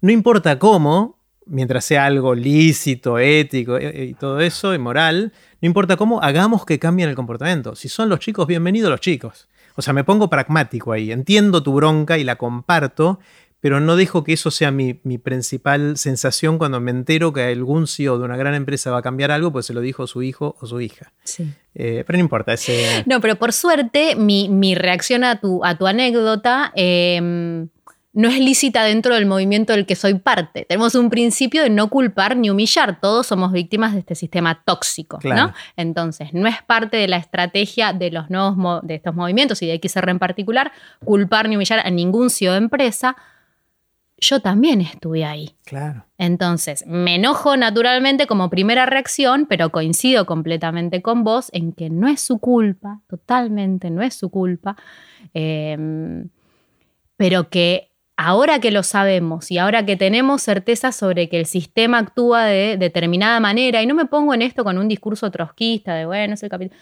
no, es, hay está claro que hay patrones y lo que estamos viendo son síntomas de un sistema que es absolutamente tóxico. Eh, ahora que está la certeza, ahora que tenemos la información, ahora que la ciencia lo dijo, ahora que todo esto, el hecho de reaccionar a partir del comentario de un hijo es lo que me genera ¿no? furia, ¿no? Ah, Después entiendo y sé y es necesario que se involucren todos los sectores para salir de este quilombo. imprescindible. Y ojalá haya interlocutoras e interlocutores eh, mucho, mucho más amables que yo en, relacionarse con estos espacios. Yo estoy en un momento en el que eh, me cuesta mucho, me cuesta mucho a nivel personal poder sostener conversaciones eh, tibias. Estuve en muchas durante, durante muchísimos años y en este momento me cuesta mucho porque sé que tenemos muy poco tiempo. Pero bueno, a mí me gusta cómo terminaste tu charla en TX Río de la Plata diciendo amor y furia, mm. eh, que de alguna manera creo que sintetiza eh, esa tensión entre tratar de, ser cálido, amable, pacífico, que es lo que uno de los ejes principales, eh, no violento, pero al mismo tiempo con furia, porque uno siente furia por lo que está pasando y quiere cambiar algo muy importante sobre nuestro futuro, ¿no? Sí, sí, totalmente. Em, a mí en lo personal el hecho de la furia me, da como mucha energía necesaria en este momento de, mi vida, creo que de, la vida colectiva de muchos espacios. Eh, y la posibilidad de tener algunas herramientas personales para convertirla en acción es lo que, ok, listo, a mí me sirve porque me lleva a estar durmiendo menos que nunca, pero me siento bien, me siento energizada, no siento estar en un burnout a punto de tirarme a la cama.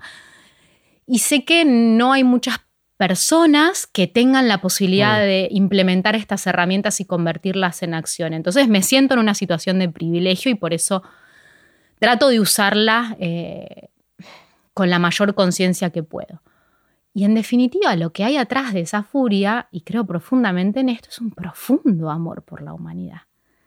Eh, por saber que de verdad somos como tenemos la capacidad de salir de esto. Lo hemos hecho en otros momentos, no me cuesta mucho entender.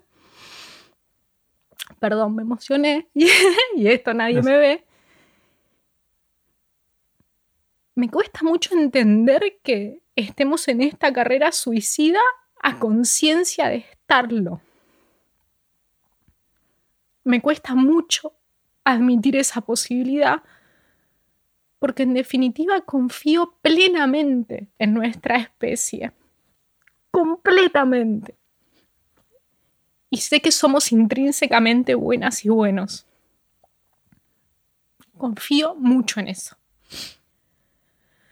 Y creo que también tenemos que permitirnos la posibilidad de que los nuevos activismos procesen el dolor como pueden, ¿no? Y permitirnos espacios de, de no ser racionales todo el tiempo y de que pueda convivir la información científica con el dolor a nivel global que estamos atravesando por los múltiples impactos de la crisis climática y ecológica que no van a hacer más que reproducirse.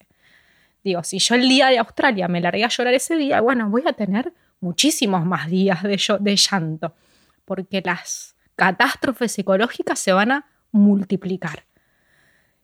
Y no creo que sea sano, por otro lado, que los movimientos que estamos acogiendo a personas que se acercan a esto bloqueemos tampoco los procesos emocionales. ¿no? Eso es algo que, de lo que hay que hablar también. ¿Cómo nos sentimos en todo esto? ¿no? Em, ¿En qué espacios queremos estar activando que, me acepten también en este proceso de, procesamiento del dolor?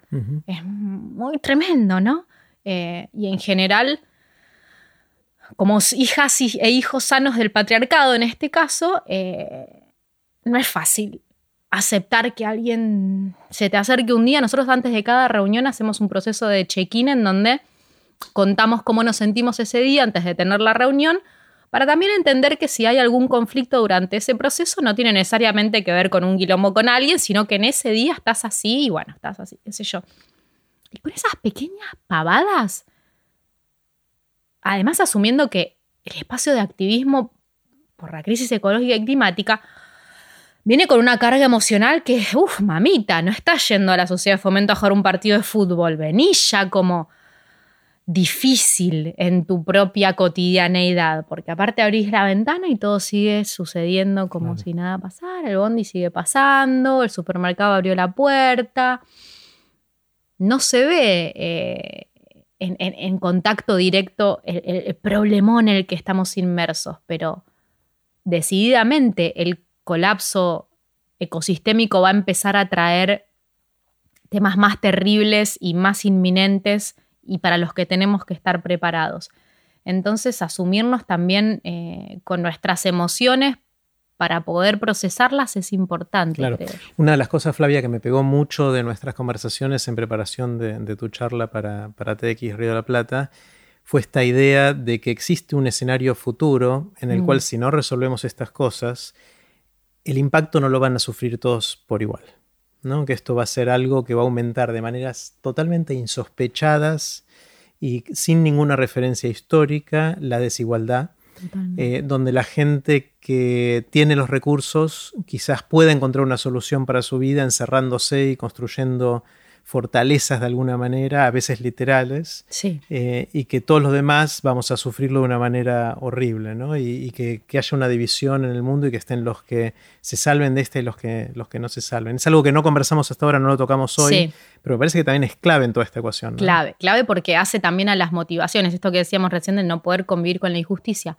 El año pasado salió también un informe interesante del relator especial de Naciones Unidas para la pobreza extrema, que se llama Philip Alstom, si alguien quiere googlearlo. Este informe lo que hace es buscar cuáles son los principales riesgos dentro de la agenda de la pobreza extrema que atentan contra, nada, sacar a la mayor parte de la población mundial posible de situaciones de extrema desigualdad.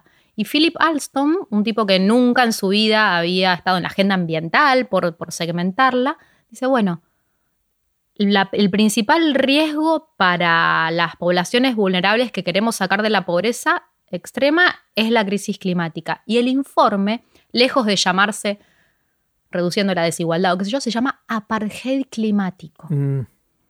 Y él describe situaciones reales ya sucediendo en donde las tensiones sociales y la violencia eh, comunitaria se va a exacerbar por los impactos de la crisis climática. En esta charla que te contaba antes, que damos nosotros, que se llama Rumbo a la Extinción y qué hacer al respecto, todo el tiempo estamos actualizando las fotos que usamos. ¿no? Entonces, en el momento en el que hablamos de que el 10% de la población global es responsable del 50% de las emisiones de gas de efecto invernadero, pero al mismo tiempo son quienes menos van a sufrir los impactos porque tienen posibilidades económicas de, mitigarlos. La última foto que subimos es la de la mansión de Kim Kardashian. Ella vive en California.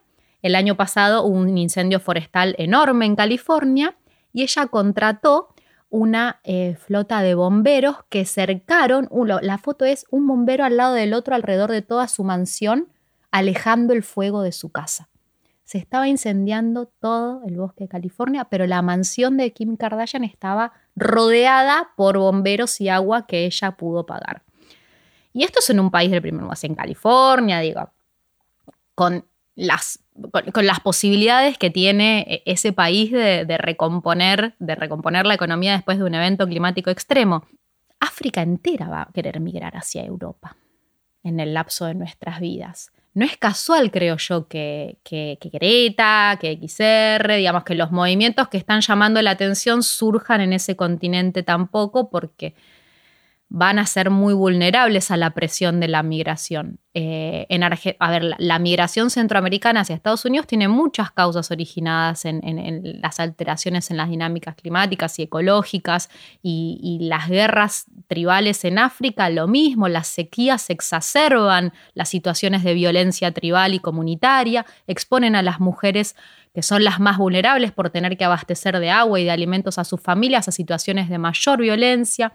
Entonces todas las, todas las tensiones comunitarias se van a acrecentar con los impactos de la crisis climática eh, y quienes tengan las posibilidades de blindarse de esos episodios lo van a hacer y ya está sucediendo. En la charla de TDX Río de la Plata cuento solamente un caso y muy por arriba de una conversación que tienen en una entrevista que salió publicada en en, ay, no había sido en The Guardian, en la revista... ¿The Economist No. Bueno, otra de las... Una revista, sí, en enero del 2017, eh, en donde el periodista entrevista a un alto ejecutivo de Silicon Valley y, y, esta persona, que era un gerente de Facebook, le cuenta, sí, tenemos reuniones todas las semanas en donde nos sentamos a conversar con mis colegas sobre nuestros planes para la supervivencia. Y esos planes para la supervivencia implican desde comprar territorios en Nueva Zelanda, que se sabe que va a ser climáticamente favorecida esa región y es una región en altura, hasta empezar a comprar, si vos hoy googleás búnkers y qué sé yo, climáticos, hay un montón, hay un montón.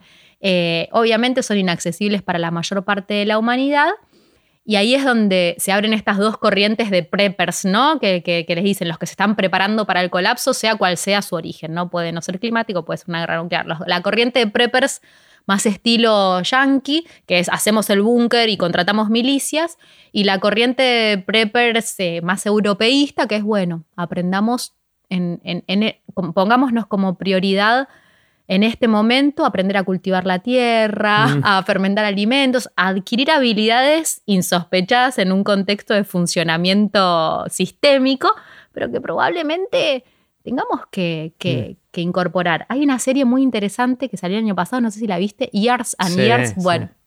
Está en HBO. Emma Thompson, que es una serie de la BBC, Emma Thompson, que es el personaje principal, digamos, en términos de, la relevancia, es cofundadora de XR. Ella leyó el guion de Years and Years y dijo... Ah, no sabía. Years and Years de alguna manera influyó en la conformación de XR. Ella leyó el guion entre los cofundadores. XR es un movimiento que se financia y tiene, y tiene apoyo fundamentalmente del sector artístico. Los principales donantes son actrices, actores y bandas de música. Es como se conforma la, la bola financiera del movimiento hoy, que no es mucha, pero digo, son los donantes hoy. Y ella fue, dentro del movimiento artístico, una de las cofundadoras después de filmar Years and Years. Qué bueno porque en, e, el personaje que ella hace en Years and Years es mala en, en esta discusión. Es lo que hablábamos recién, es la posibilidad de que emerjan eh, líderes totalitarios tomando algunas decisiones que puedan solucionar algunos temitas, pero bastante crueles. Hace muy poquito eh, salió en un corto de dos minutos con Joaquín Phoenix. Joaquín Phoenix es un, gran apoyo dentro del movimiento.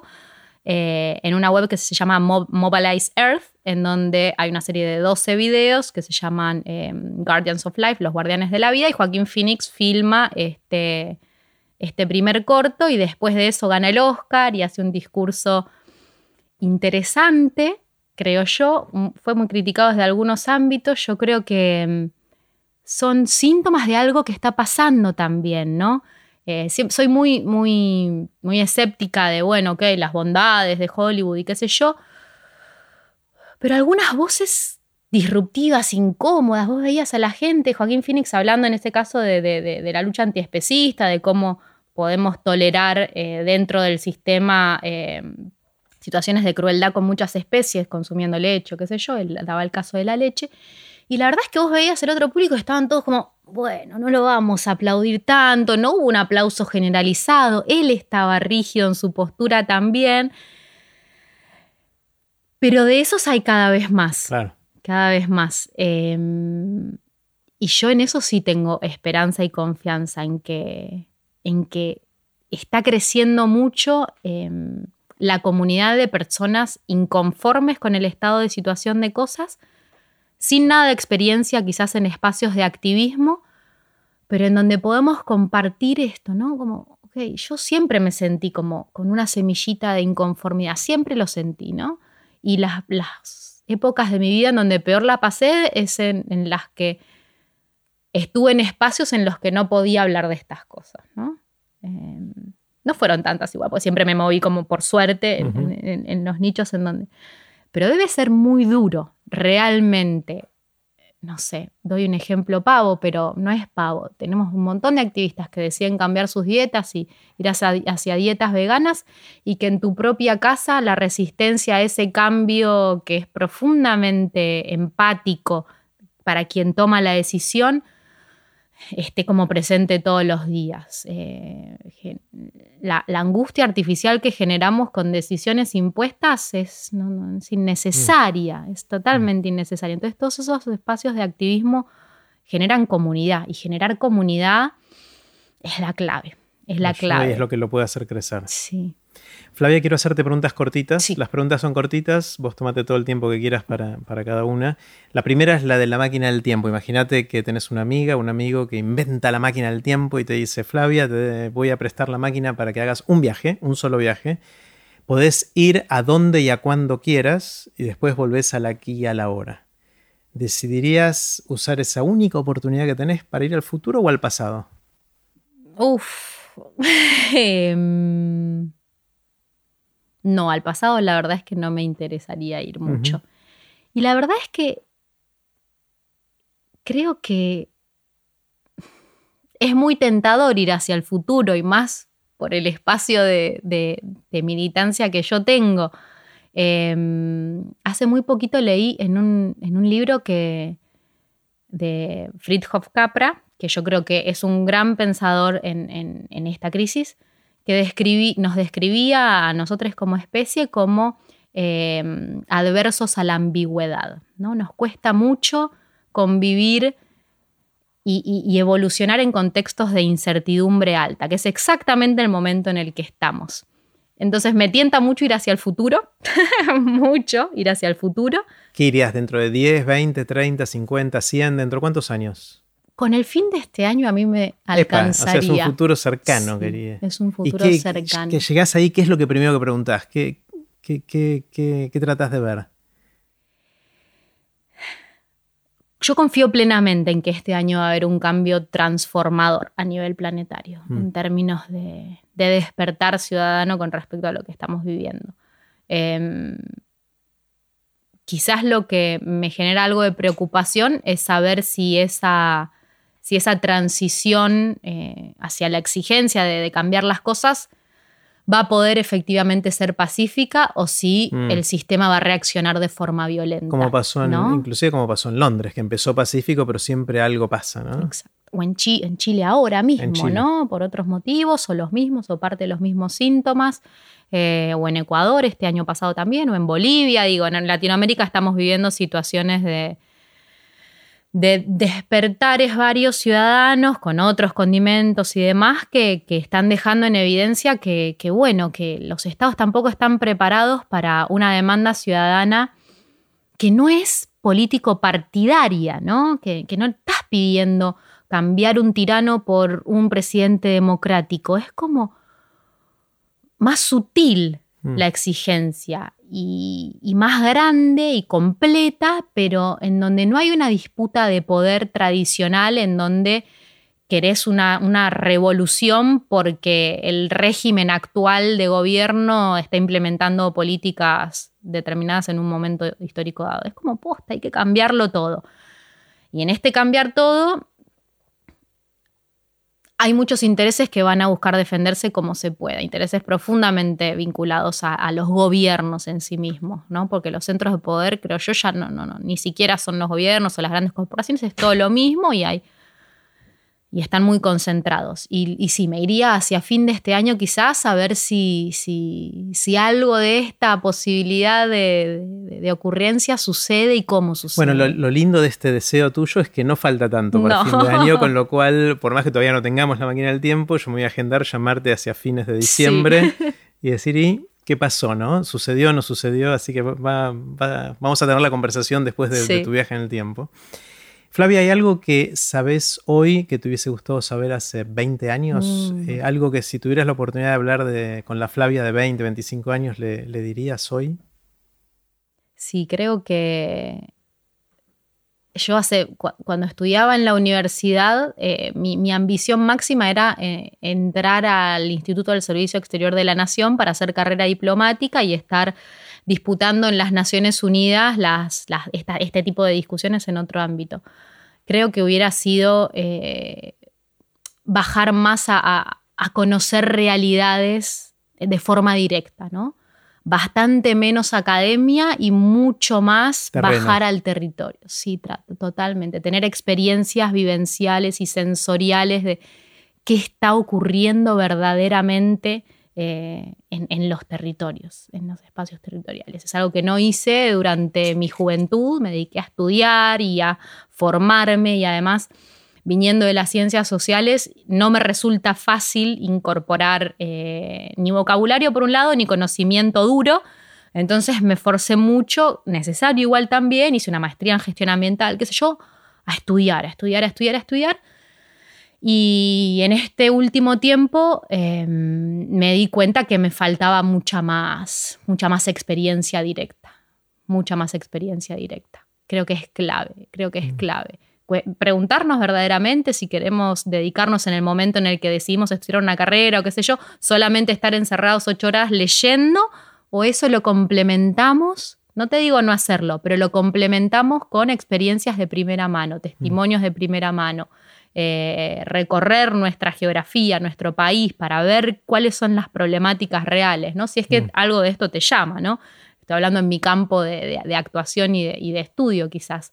Eh, me hubiera servido muchísimo hace 20 años ir a Jujuy y ver lo que pasaba con, o en, en, ese caso, no sé, Salta, Chaco, con la problemática de la deforestación o la ruralidad, cualquiera sea, con la provincia de Buenos Aires, y ver qué cosas estaban pasando en esos lugares. Mm.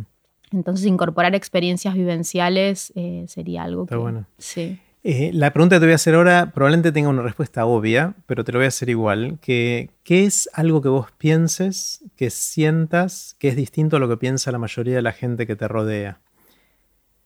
A mí la, yo decía que es obvia porque quizás es la urgencia de este tema, ¿no? O sea, la urgencia de todo lo que venimos conversando en, en este largo rato. ¿Pero es mm. eso o hay algo más? Mm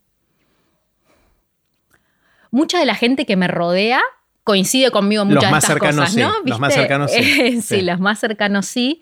Eh, a mí la, las conversaciones que más me están con, costando, Ajá. aunque parezca mentira y no con mi, mi, esfera de influencia más cercana, son las que incorporan la dimensión eh, emocional y, y, quizás espiritual en todo, este, en todo esto, ¿no? Mm. El poder convivir con, con la información y el diagnóstico de situación y la conciencia de la emergencia y de la crisis con, bueno, ok, esto también tiene mucho que ver con nuestro desarrollo personal. Suena raro decirlo así y es muy difícil de explicar, pero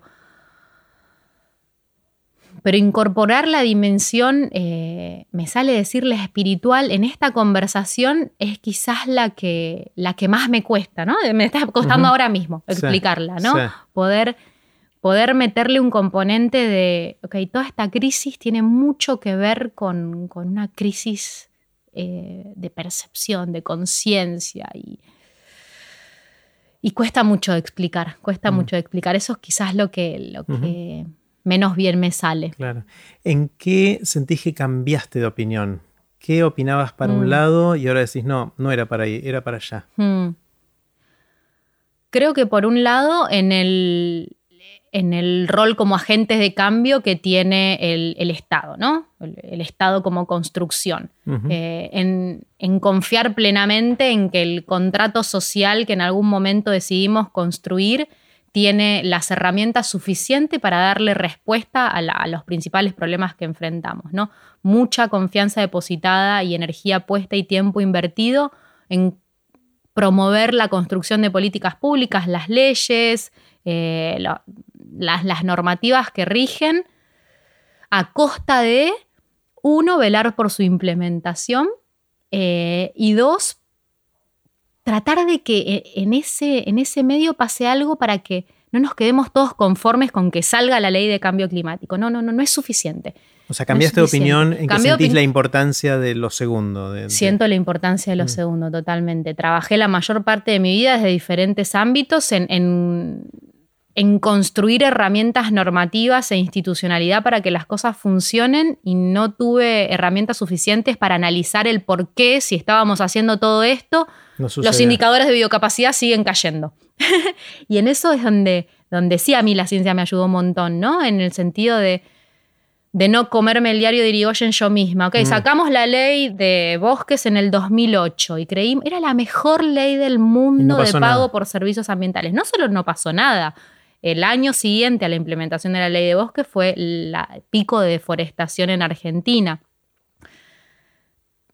Tenía otra edad, otras experiencias, em, lo que fuere, pero confié demasiado en el sistema, demasiado, demasiado, toda mi vida. Sufrí quizás el proceso inverso de entrar a la, la vida laboral y académica como más radical, no, todo lo contrario, entré súper adentro del sistema y mediante cachetazos de fracasos creo que llegué a lo que, a lo que soy, que seguro que no es la versión acabada mía, ni mucho menos, ni es la mejor, ni lo será, pero estoy muy consciente de que tenemos que, forzarnos a repensar también la forma en la que mm. pensamos las cosas. Nuestro propio proceso de pensamiento nos lleva a, bueno, vos lo sabes bien, pero a consumir información que retroalimenta nuestras propias certezas y es tan incómodo salir de mm. esos lugares que que, que creo que, es a lo que yo también más me obligo todos los días, a tratar de salir de mis zonas de confort intelectual. ¿Qué es, Flavia, lo que te sorprende, que te asombra? Cosas que ves y decís, wow, no lo mm. puedo creer. Sí, el momento en el que estamos me asombra, ¿no? Para bien también, para mal y para bien. Esto que vos decías recién de, los movimientos de, jóvenes, yo no la vi venir. Mm. No la vi venir. Nadie la vio venir. O sea... Fue muy eh, rápido. Fue muy rápido. Fue muy rápido. O sea, era como que estaba todo listo y Greta puso el fosforito y ¡fum! estalló todo, ¿no? Es espectacular. Y yo me siento a conversar con las chicas y los chicos de los movimientos estudiantiles y loco, no tengo nada para decir. Por ahí sí, compartir más que decir, pero hay muchas cabezas con niveles de claridad muy interesantes, muy interesantes. hay eh, una cosa que creo que sí puedes aportar por lo que contaste antes. Tengo la sospecha o el miedo de que algunos de los chicos pueden tener todavía la ingenuidad de creer que si se pasa la ley las cosas sucedan. Sí, eso está pasando. Bueno, entonces ahí tenés un montón para aportar, porque vos misma me lo dijiste que lo dirías a vos hace 20 años, bueno, decís a los chicos ahora que tienen la edad que tenías vos. Lo estamos haciendo, esta semana pasada vinieron eh, los chicos de Jóvenes por el Clima y las chicas de Friday for Future que están todo el tiempo con nosotros em, y buscan también eso, ¿eh? y para, lo digo para bien, buscan también las experiencias de personas que hayan, hayan pasado por esos procesos. Sienten también que hay algo que por ahí está bueno, pero que no tienen que sobreactuar en el conformismo. Y la política está siendo muy habilidosa en incorporarlos, muy habilidosa. Y hay que. Al punto de lo que decíamos al principio de todo, de meterlos dentro del sistema y que dejen de. Muchas y muchos ya están. No, ya está la, ley de declarar crisis energética o climática, no sé qué, y entonces los chicos ya se quedan tranquilos y dejan de molestar. Por ahí es eso la la sensación de los políticos, ¿no? Sí, tal cual. Es exactamente lo que pasa. Y salen en la foto y también los blindan. Eh, y ahí sí creo que, por ahí sí quienes tenemos otra edad y por ahí un poco más de recorrido en ese sentido, con el solo compartir experiencias vividas ya les ahorramos muchos casilleros en el juego de la OCA. Eh, Flavia, ¿qué, ¿tenés alguna habilidad inútil? Algo que sepas puedas hacer que no sirva para nada. Hasta hace muy poco tiempo me resultaba muy fácil acordarme nombres de actrices y de actores con solo ver los títulos al final de la película. Absolutamente inútil, algo que ni siquiera eh, como en arbolo como virtud, es una, es una Hasta hace un tiempo, ahora lo dejaste, ¿cómo hiciste para dejarlo? Em, no estoy viendo muchas películas, lamentablemente. Sí, creo que por ahí, porque me sale fácil. Si me sale muy fácil, es una pavada. Es, sí, sí, absolutamente superfluo, pero me sale muy fácil acordarme nombres de actrices, de actores, directores, gente que sale en los créditos de las películas. ¿En qué crees que no puedas probar? en el sentido de que no puedas demostrar que sea cierto. Alguna creencia que tengas en la vida, de lo que sea, que no puedas demostrar que es cierto. O demostrarte que es cierto. Es una gran pregunta. Está bueno, una gran, yo lo traduzco por difícil. Sé que es difícil la pregunta. Sí, sí, sí, sí. Em, yo me la hago a mí mismo, por eso me gusta hacérsela a otros para buscar es inspiración. Espectacular yo le doy mucho valor a, un, a mi espacio de meditación. ¿no? Yo soy meditadora hace muchos años. Y creo que la posibilidad de demostrar o no cosas tiene que ver también con cuáles son las, las metodologías que vos considerás eh, válidas para demostrar algo. Eh, yo creo profundamente que, que, somos parte de algo más grande, que, que la finitud de la vida terrenal tiene un tiempo, pero que no se acaba acá. Es imposible de demostrar por métodos científicos válidos, pero yo lo vivencio cada vez que puedo llegar a esos estados de meditación profunda. Aún así, es casi imposible de demostrar. sentís como una integración con el todo. Sos parte del todo. Sí. sí es, una de las sensaciones que tiene la gente que llega a esos estados de meditación, a veces con algún tipo de droga también se puede llegar a ser. Totalmente. Hay una charla TED muy buena de Jill, no me acuerdo el apellido. Volte Taylor. Exactamente. Que es espectacular. Ella tiene un. Un stroke, un, un ACV. Increíble. Y ella estudiaba el cerebro y cuenta en primera persona lo que va sintiendo a medida que va teniendo el ACV, que es muy, muy impresionante. Increíble, increíble. Y sí, eh, una, no sé si es una forma de mostrarlo, pero de muchas culturas eh, precolombinas eh, experimentando o no con plantas llegan a esos mismos estados. Bueno, toda la línea Castaneda y posteriores habla mucho de eso. Em, pero es difícil tener estas conversaciones y demostrar que, bueno, que listo, es lo que yo estoy absolutamente convencida porque creo fundamentalmente que somos somos un organismo vivo con la Tierra, ¿no? Eh, pero llegar a vivenciarlo es, difícil, no me pasa muy seguido, no vayan a creer que meditando un ratito todos los días podemos llegar, no, para nada. Em, yo nunca experimenté con, psicodélicos, porque aparte tuve medicada mucho tiempo como epiléptica, entonces es algo que tengo ah, vedado. sí, tengo. no podés. No. Me haría físicamente mal, lo he hablado con Enzo, otras bambalinas. Pero en algunos, sí, tal cual, con Enzo Tagliasucci. Em, o sea que esos atajos nunca los vivencié, pero sí he tenido experiencias de meditación profunda, de mucha conexión y estar en, y estar en contextos de, naturaleza también, por supuesto, ¿no? en ambientes naturales. Supongamos, Flavia, por un segundo que sucede un cataclismo. Ojalá no esté relacionado con el clima, no esté relacionado con la ecología, pero supongamos que viene un cataclismo para hacer un juego mental por un segundo. Un cataclismo en el cual de repente se borra esencialmente todo el conocimiento humano. Es como si se volviera a incendiar la biblioteca de Alejandría. Y, con eso se borra mucho de lo que sabemos, de la sabiduría que fuimos acumulando, y vos tenés la responsabilidad o la oportunidad de escribir dos o tres líneas, poquitas palabras, que condensen lo que para vos es parte importante de nuestra sabiduría común acumulada para que llegue a las próximas generaciones después de ese cataclismo. ¿Qué escribirías? Sé que es una responsabilidad demasiado grande, sé que es re difícil. ¿Qué es para vos lo más esencial que estaría bueno que los próximos que van a tener que reconstruir todo esto sepan? La refundación de la humanidad. Eh, me voy a algo que está fuera de mi agenda, pero que me parece eh, fundacional también en, la crisis en la que estamos, ¿no? Que tiene que ver con, con la evolución de, una construcción social muy patriarcal.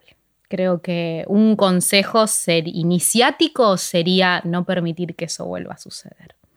Eh, porque estamos teniendo que sanear demasiadas cosas y entre ellas creo que los valores que, la construcción patriarcal de, la sociedad occidental fundamentalmente ha traído em, son los que además el capitalismo ha premiado.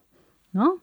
la competición, la, acumulación, los valores más asertivos. Entonces ahí hay una cosa que yo no la tengo, no la tengo tan clara ni terminada de analizar, pero hay un engranaje que evolucionó de forma conjunta entre capitalismo y patriarcado que, creo que tiene mucho que ver con la situación en la que estamos. O sea que quizás somos los hijos sanos de ambas cosas. Sí. Mm. Sí. Mm. Sí. Creo que sí. Em, ¿Cómo haces para aprender cosas nuevas? Suponete que tenés ganas de aprender algo nuevo, ya sea un contenido, saber hacer algo nuevo, puede ser algo con el cuerpo, con la mente, puede ser algo intelectual, puede ser algo práctico. Cuando te planteas ante el desafío de aprender algo nuevo, ¿por dónde empezás? Para ser totalmente honesta y y complaciente si hay una charla TED que ah, lo si hay una charla TED sobre el tema nuevo, primero la veo y después de ahí disparo a leer un millón de cosas. Pero la verdad es que es un formato que me funciona muy bien. Mm, es una puerta de entrada. No te vuelve un especialista en nada, pero por lo menos sabes cuáles son las grandes preguntas. Totalmente. Es, una gran, es, es, un gran índice bibliográfico para después ampliar con bibliografía justamente o más contenidos audiovisuales, pero la verdad es que es, lo uso mucho. Y la verdad es que a esta altura hay charlas TED de prácticamente cualquier tema que se te pueda ocurrir. ¿no? Y, que tratan un tema por, por, el pro y por el contra y que muchas veces se contradicen en, su, en, sus resultados, pero la verdad es que es un formato que me funciona hace muchos años que consumo charlas TED, así que eh, ha sido un honor ser parte de eso en ese momento. Em, pero sí, es una. Lo hago mucho, mucho, mucho, mucho. Flavia, si te despertaran a las 3 de la mañana, te sacuden en la cama y te dicen, Flavia, ¿de qué trabajas? ¿Qué dirías? Soy activista. Activista. 100% en este momento. Eh, hmm. Por suerte en mi vida, casi nunca, salvo en el momento en el que estudiaba, que también trabajaba en la universidad, eh, nunca trabajé de algo que no fuera parte de mi vida cotidiana, ¿no? Em, siempre estuve en este tema, en la agenda ambiental y qué sé yo. Me gusta mucho la ciencia política también. Yo soy politóloga, eh, pero la verdad es que soy activista ecologista desde que nací, creo. Y sí, y hoy trabajo de, de estar contribuyendo al, al armado de un movimiento ciudadano para exigir respuestas ante la crisis climática ecológica. Ni más ni menos. Pero soy activista. Genial. Em, ¿Cuáles son los libros o lecturas que más te impactaron, que te formaron, que son las que reconoces como mm. que hicieron que Flavia sea quien es hoy? Sí. Em, creo que hay un autor que realmente eh, a mí me representa mucho, pero porque tiene esta, esta doble característica de conectar con el mundo natural y describir las bellezas del planeta que habitamos y, sus ritmos y las interconexiones que ahí existen y, lo casi imposible de describir con palabras. Y por otro lado, un autor que en momentos decisivos de su vida ciudadana eh, tomó la decisión de no hacerle caso al sistema o al menos disputar la, posibilidad de, desobedecer civilmente, que es Henry David Thoreau, por supuesto. Thoreau. Eh, por un momento pensé que ibas a hablar de George Monbiot. No, no, no. Porque algo no es tan fuerte y es más reciente, digamos, pero. Pero pensé que por alguna de las cosas que dijiste, no, pero bueno, Thoreau viene mucho por otro lado, claro, o sea, Monbiot lo que, lo, que tiene es, bueno, primero una contemporaneidad muy, muy, muy. Es activista ahora. Es, activista ahora, es cofundador de XR, es nada, sí, yo lo banco mucho, pero lo que, lo que Thoreau inauguró y que yo como politóloga, yo no leí Thoreau durante la carrera, ¿no? A pesar de que es un, autor fundacional. Es el autor que escribió el ensayo que se llama Desobediencia Civil y que enarboló la posibilidad de cuestionar al contrato social si ese contrato social no nos está protegiendo por un lado y además propone políticas injustas. ¿no? Turó en 1848 decidió dejar de pagar los impuestos, él vivía en Massachusetts, en Estados Unidos, en ese momento Estados Unidos estaba en guerra con México, había invadido México y todavía no había abolido la esclavitud. Entonces Turó dijo, yo no le voy a pagar impuestos a un Estado que está asumiendo decisiones profundamente injustas. Creo que tengo que ser mucho más consecuente con esto que con, que con el Estado y con las instituciones. Lo meten preso y desde la cárcel estuvo igual un día solo preso, escribe desobediencia civil e inaugura esta corriente de, pensamiento muy poco sistematizada. De hecho, la teoría de la desobediencia civil es nimia frente a quienes la ejecutaron, digo, los Gandhi, Luther King, los grandes referentes de, la estrategia de la desobediencia civil como, como herramienta para el cambio, eh, fueron gestores de la desobediencia civil, pero teóricos de la desobediencia civil, muy pocos, y Turó en mí tuvo una mecha mm. muy grande, porque aparte me empecé a preguntar cómo puede ser que yo haya estudiado seis años Marx y Hengel y, los liberales y nunca me mencionaron en ningún programa de la carrera que este tipo había dicho estas cosas, ¿no? Me, no existe Turo. De hecho, yo hoy doy un doy, suelo dar talleres de ecología política, otra rama no sistematizada dentro de la ciencia política en absoluto, y mis, mis colegas politólogas y politólogos no lo conocen. Y al mismo tiempo Turo tiene escrito muchos libros, eh, Walden, La vida en los bosques eh, y qué sé yo, sobre, eh, sobre la naturaleza en sí misma. ¿no? Él se va a vivir dos años, dos meses y dos días a una cabañita en, Walden, Pond. que era terreno de Emerson, un amigo de él, otro gran referente para mí. alejado un poco de la sociedad, pero no tanto tampoco, porque estaba cerquita, pero bueno, el libro es describir su cotidianeidad y qué sé yo. Eh, y hay una autora eh, contemporánea a nosotros que se llama Sue Havel, es una bióloga que vive en Estados Unidos, en Oregon, que escribió, emulando quizás a Turo, algo parecido, que es un año en los bosques y cuenta su año eh, en los bosques desde una perspectiva feminista. No feminista, no, no abiertamente feminista, pero ella, mujer, se va a vivir ahí con el marido, el marido la deja en el proceso y ella decide igual quedarse y se cuestiona toda su vida hacia atrás. ¿Cómo se llama el libro? ¿Te acordás? Se llama Un año en los bosques. El otro es La vida, Walden o La vida en los bosques. Este es Un año en los bosques de Sue Havel, que es una bióloga que además después se dedicó al negocio de la apicultura, pero cuenta su relación con las abejas con un nivel de conexión maravilloso. Y te habla de las cinco páginas hablando de una araña y lo que hizo esa araña durante el día. Después lo mezcla con su hijo, con su experiencia de maternidad, como una mujer eh, en este momento histórico Además tiene que luchar contra sus instintos, ella dice, de osa, de proteger a sus hijos, pero al mismo tiempo no, forzándonos, me sentí muy representada con eso, a, criar personas y no hijos o hijas y, a no tratarlos como propiedad eh, y sobreprotegerlos. Bueno, muy desafiante, me mm. gustó mucho. Su Havel. Qué bueno. Eh, ¿Cuál es tu anécdota Viste que solemos contar anécdotas, ¿no? En, la sobremesa, eh, no sabes lo que me pasó y empezás con eso y después la repetiste, funciona, no te funciona y seguís repitiendo. ¿Hay algunas que son recurrentes en vos?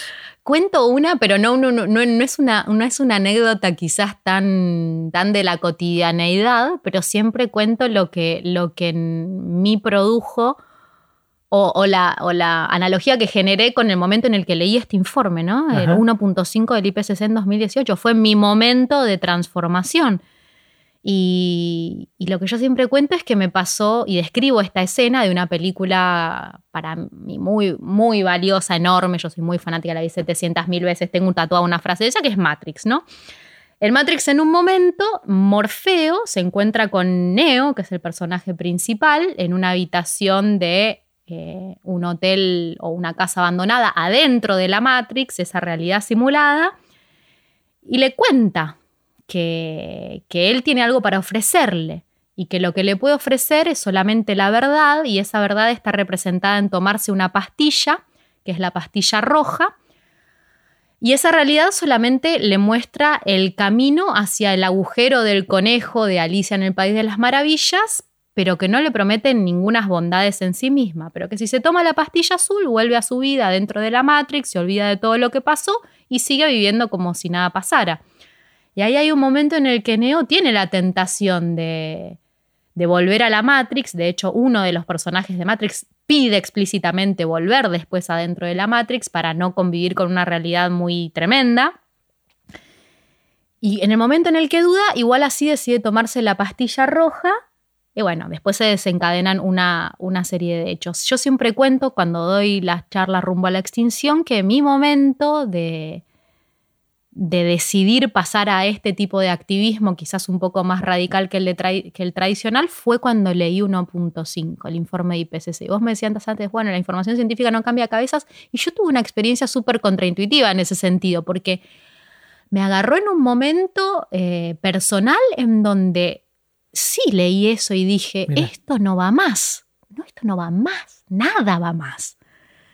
Em, no lo puedo extrapolar a todo el mundo y ciertamente, como vos decís, como las experiencias generalizadas no son de acercamiento ni involucramiento por, información fáctica, pero en mí produjo el hecho de listo, me tomo la pastilla roja y no podría estar haciendo otra cosa en este momento. como que vi la Matrix. ¿Qué dice el tatuaje tuyo? El tatuaje es una otra frase que dice Don't think you are, know you are, que es exactamente esto que vos me preguntaste, que creo pero no puedo demostrar. ¿no? Ah. No pensar que somos, saber que somos, como un nivel un poco más abajo del entendernos como algo, ¿no? Mm. Eh, entonces esa parte es una parte en la que Morfeo y Neo están en un combate, ¿no? Adentro de la Matrix, entonces Neo le tiene que pegar a Morfeo, no puede, y el tipo en un momento le dice, don't think you are, know you are, sabe que sos sabe que sos.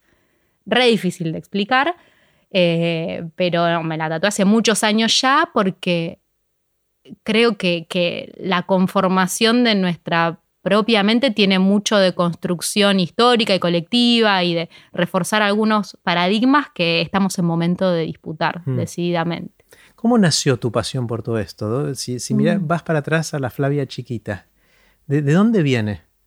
Bueno, mis viejos, eh, nada, nada que ver, ¿no? Mi mamá, de hecho, eh, mi papá es metalúrgico, mi mamá en su momento era despachante de aduana, después se enfermó muy feo y ahora es profesora de yoga, pero siempre de chica íbamos mucho a acampar, ambos son muy amantes de la naturaleza. Mi nono vivió en vivía en las montañas de Italia eh, durante el periodo de guerra, de hecho fue exiliado, se fue a refugiar en una montaña y le pasaron un montón de cosas. Entonces siempre tuve experiencias de chica muy cercanas al mundo natural, acampando.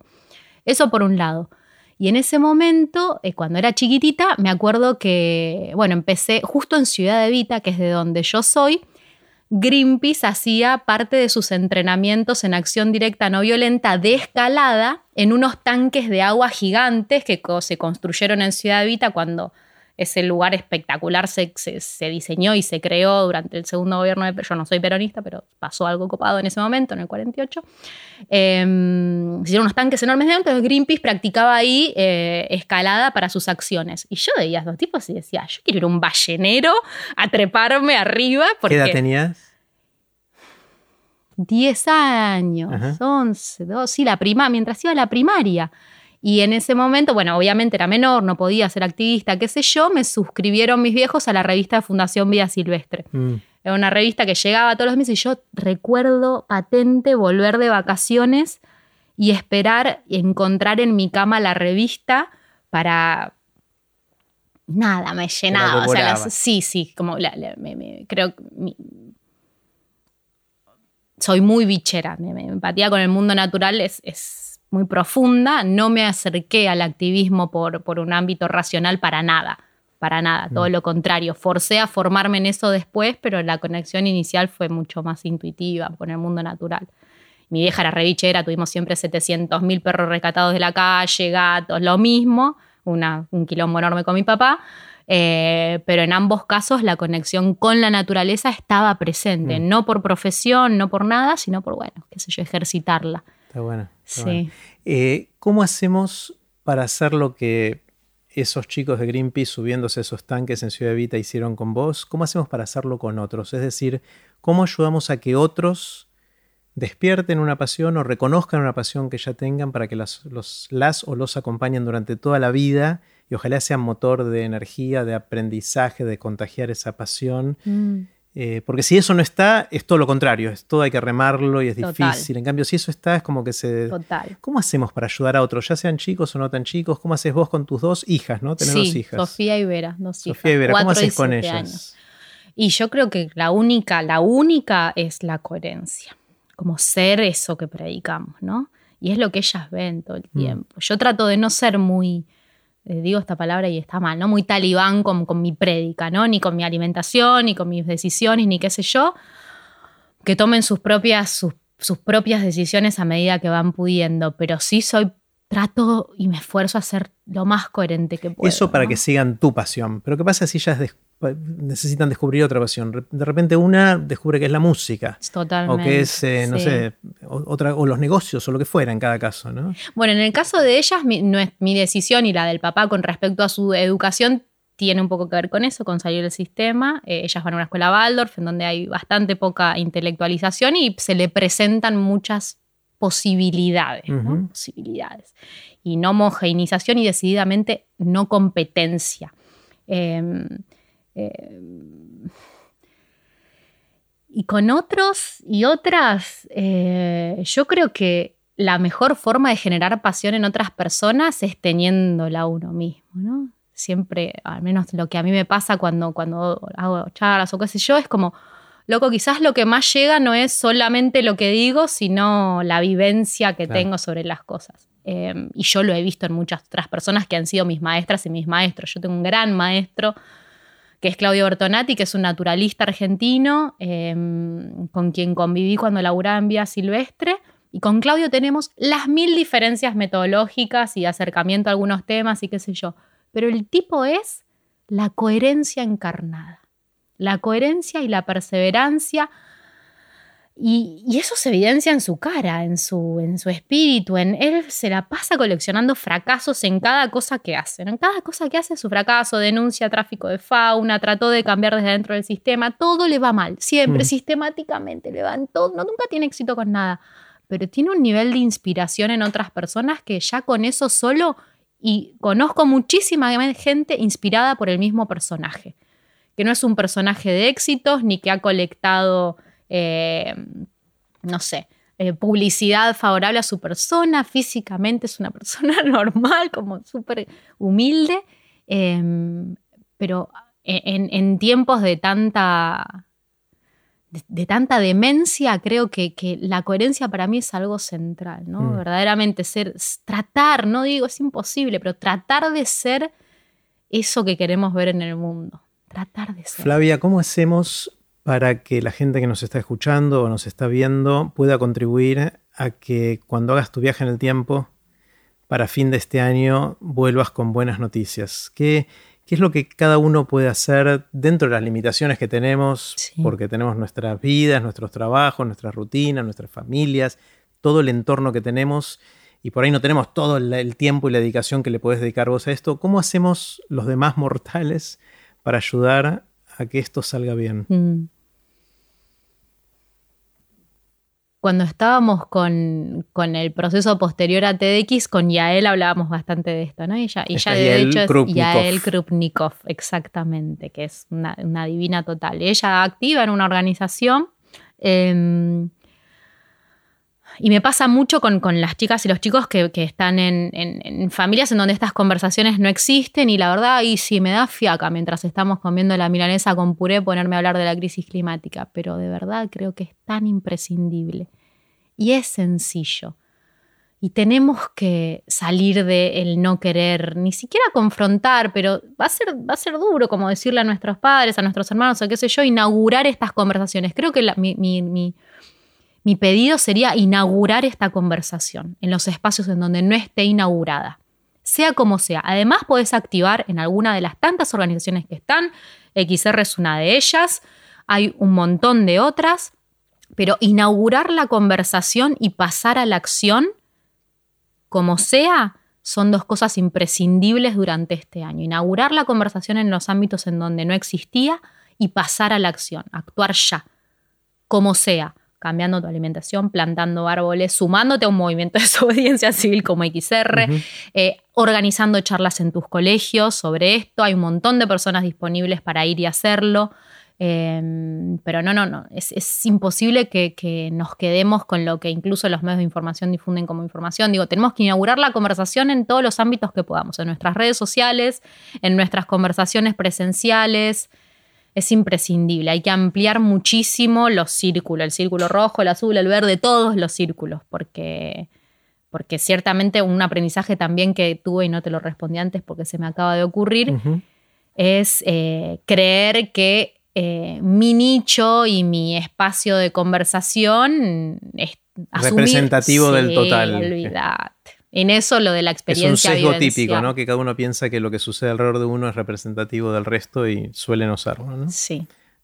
Bueno, si alguien, a los que llegaron hasta acá, que están viendo o escuchando desde hace un rato largo, quizás les es difícil decir a sus familiares que escuchen toda esta conversación, si lo hacen espectacular, pero si no tienen la oportunidad de sugerir tu charla en TDX Río de Plata, que es mucho más cortita y es una manera de disparar esta conversación. Quizás una manera, antes de ir a cenar, veamos la charla de Flavia y después charlemos durante la milanesa con puré. Va a estar difícil tragar la milanesa. bueno, pero bueno, es parte, de, es parte de, esa conversación, ¿no? Eh, es una manera muy efectiva de hacerla. Creo que son 12, 13 minutos. son 11 minutos al final. 11 sí, minutos. son 11 Espectacular, es recortita, al punto y súper efectiva. Sí, está buenísima parte, una apuesta increíble. Estuvo muy lindo, estuvo muy lindo el proceso. Y bueno, y gracias por esta conversación, me encantó, aprendí un montón, aprendí mucho ya en el proceso de ayudarte a preparar la charla, pero, pero creo que ahora aprendí muchísimo más en, en un montón de tiempo, así que gracias. Muchísimas gracias a vos, gracias. Así terminó la conversación que tuvimos con Flavia Brofoni. Puse los links relevantes en aprenderdegrandes.com barra Flavia. Espero que les haya gustado tanto como a mí. Les recuerdo que si quieren profundizar la capacidad para seguir aprendiendo durante toda la vida e ir más allá del podcast, pueden explorar la experiencia Aprender de Grandes. Tendremos encuentros en persona en Buenos Aires un sábado por mes para seguir aprendiendo juntos. Pueden ver toda la información en aprenderdegrandes.com barra experiencia. Recuerden que pueden suscribirse para no perderse ningún episodio de Aprender de Grandes en aprenderdegrandes.com.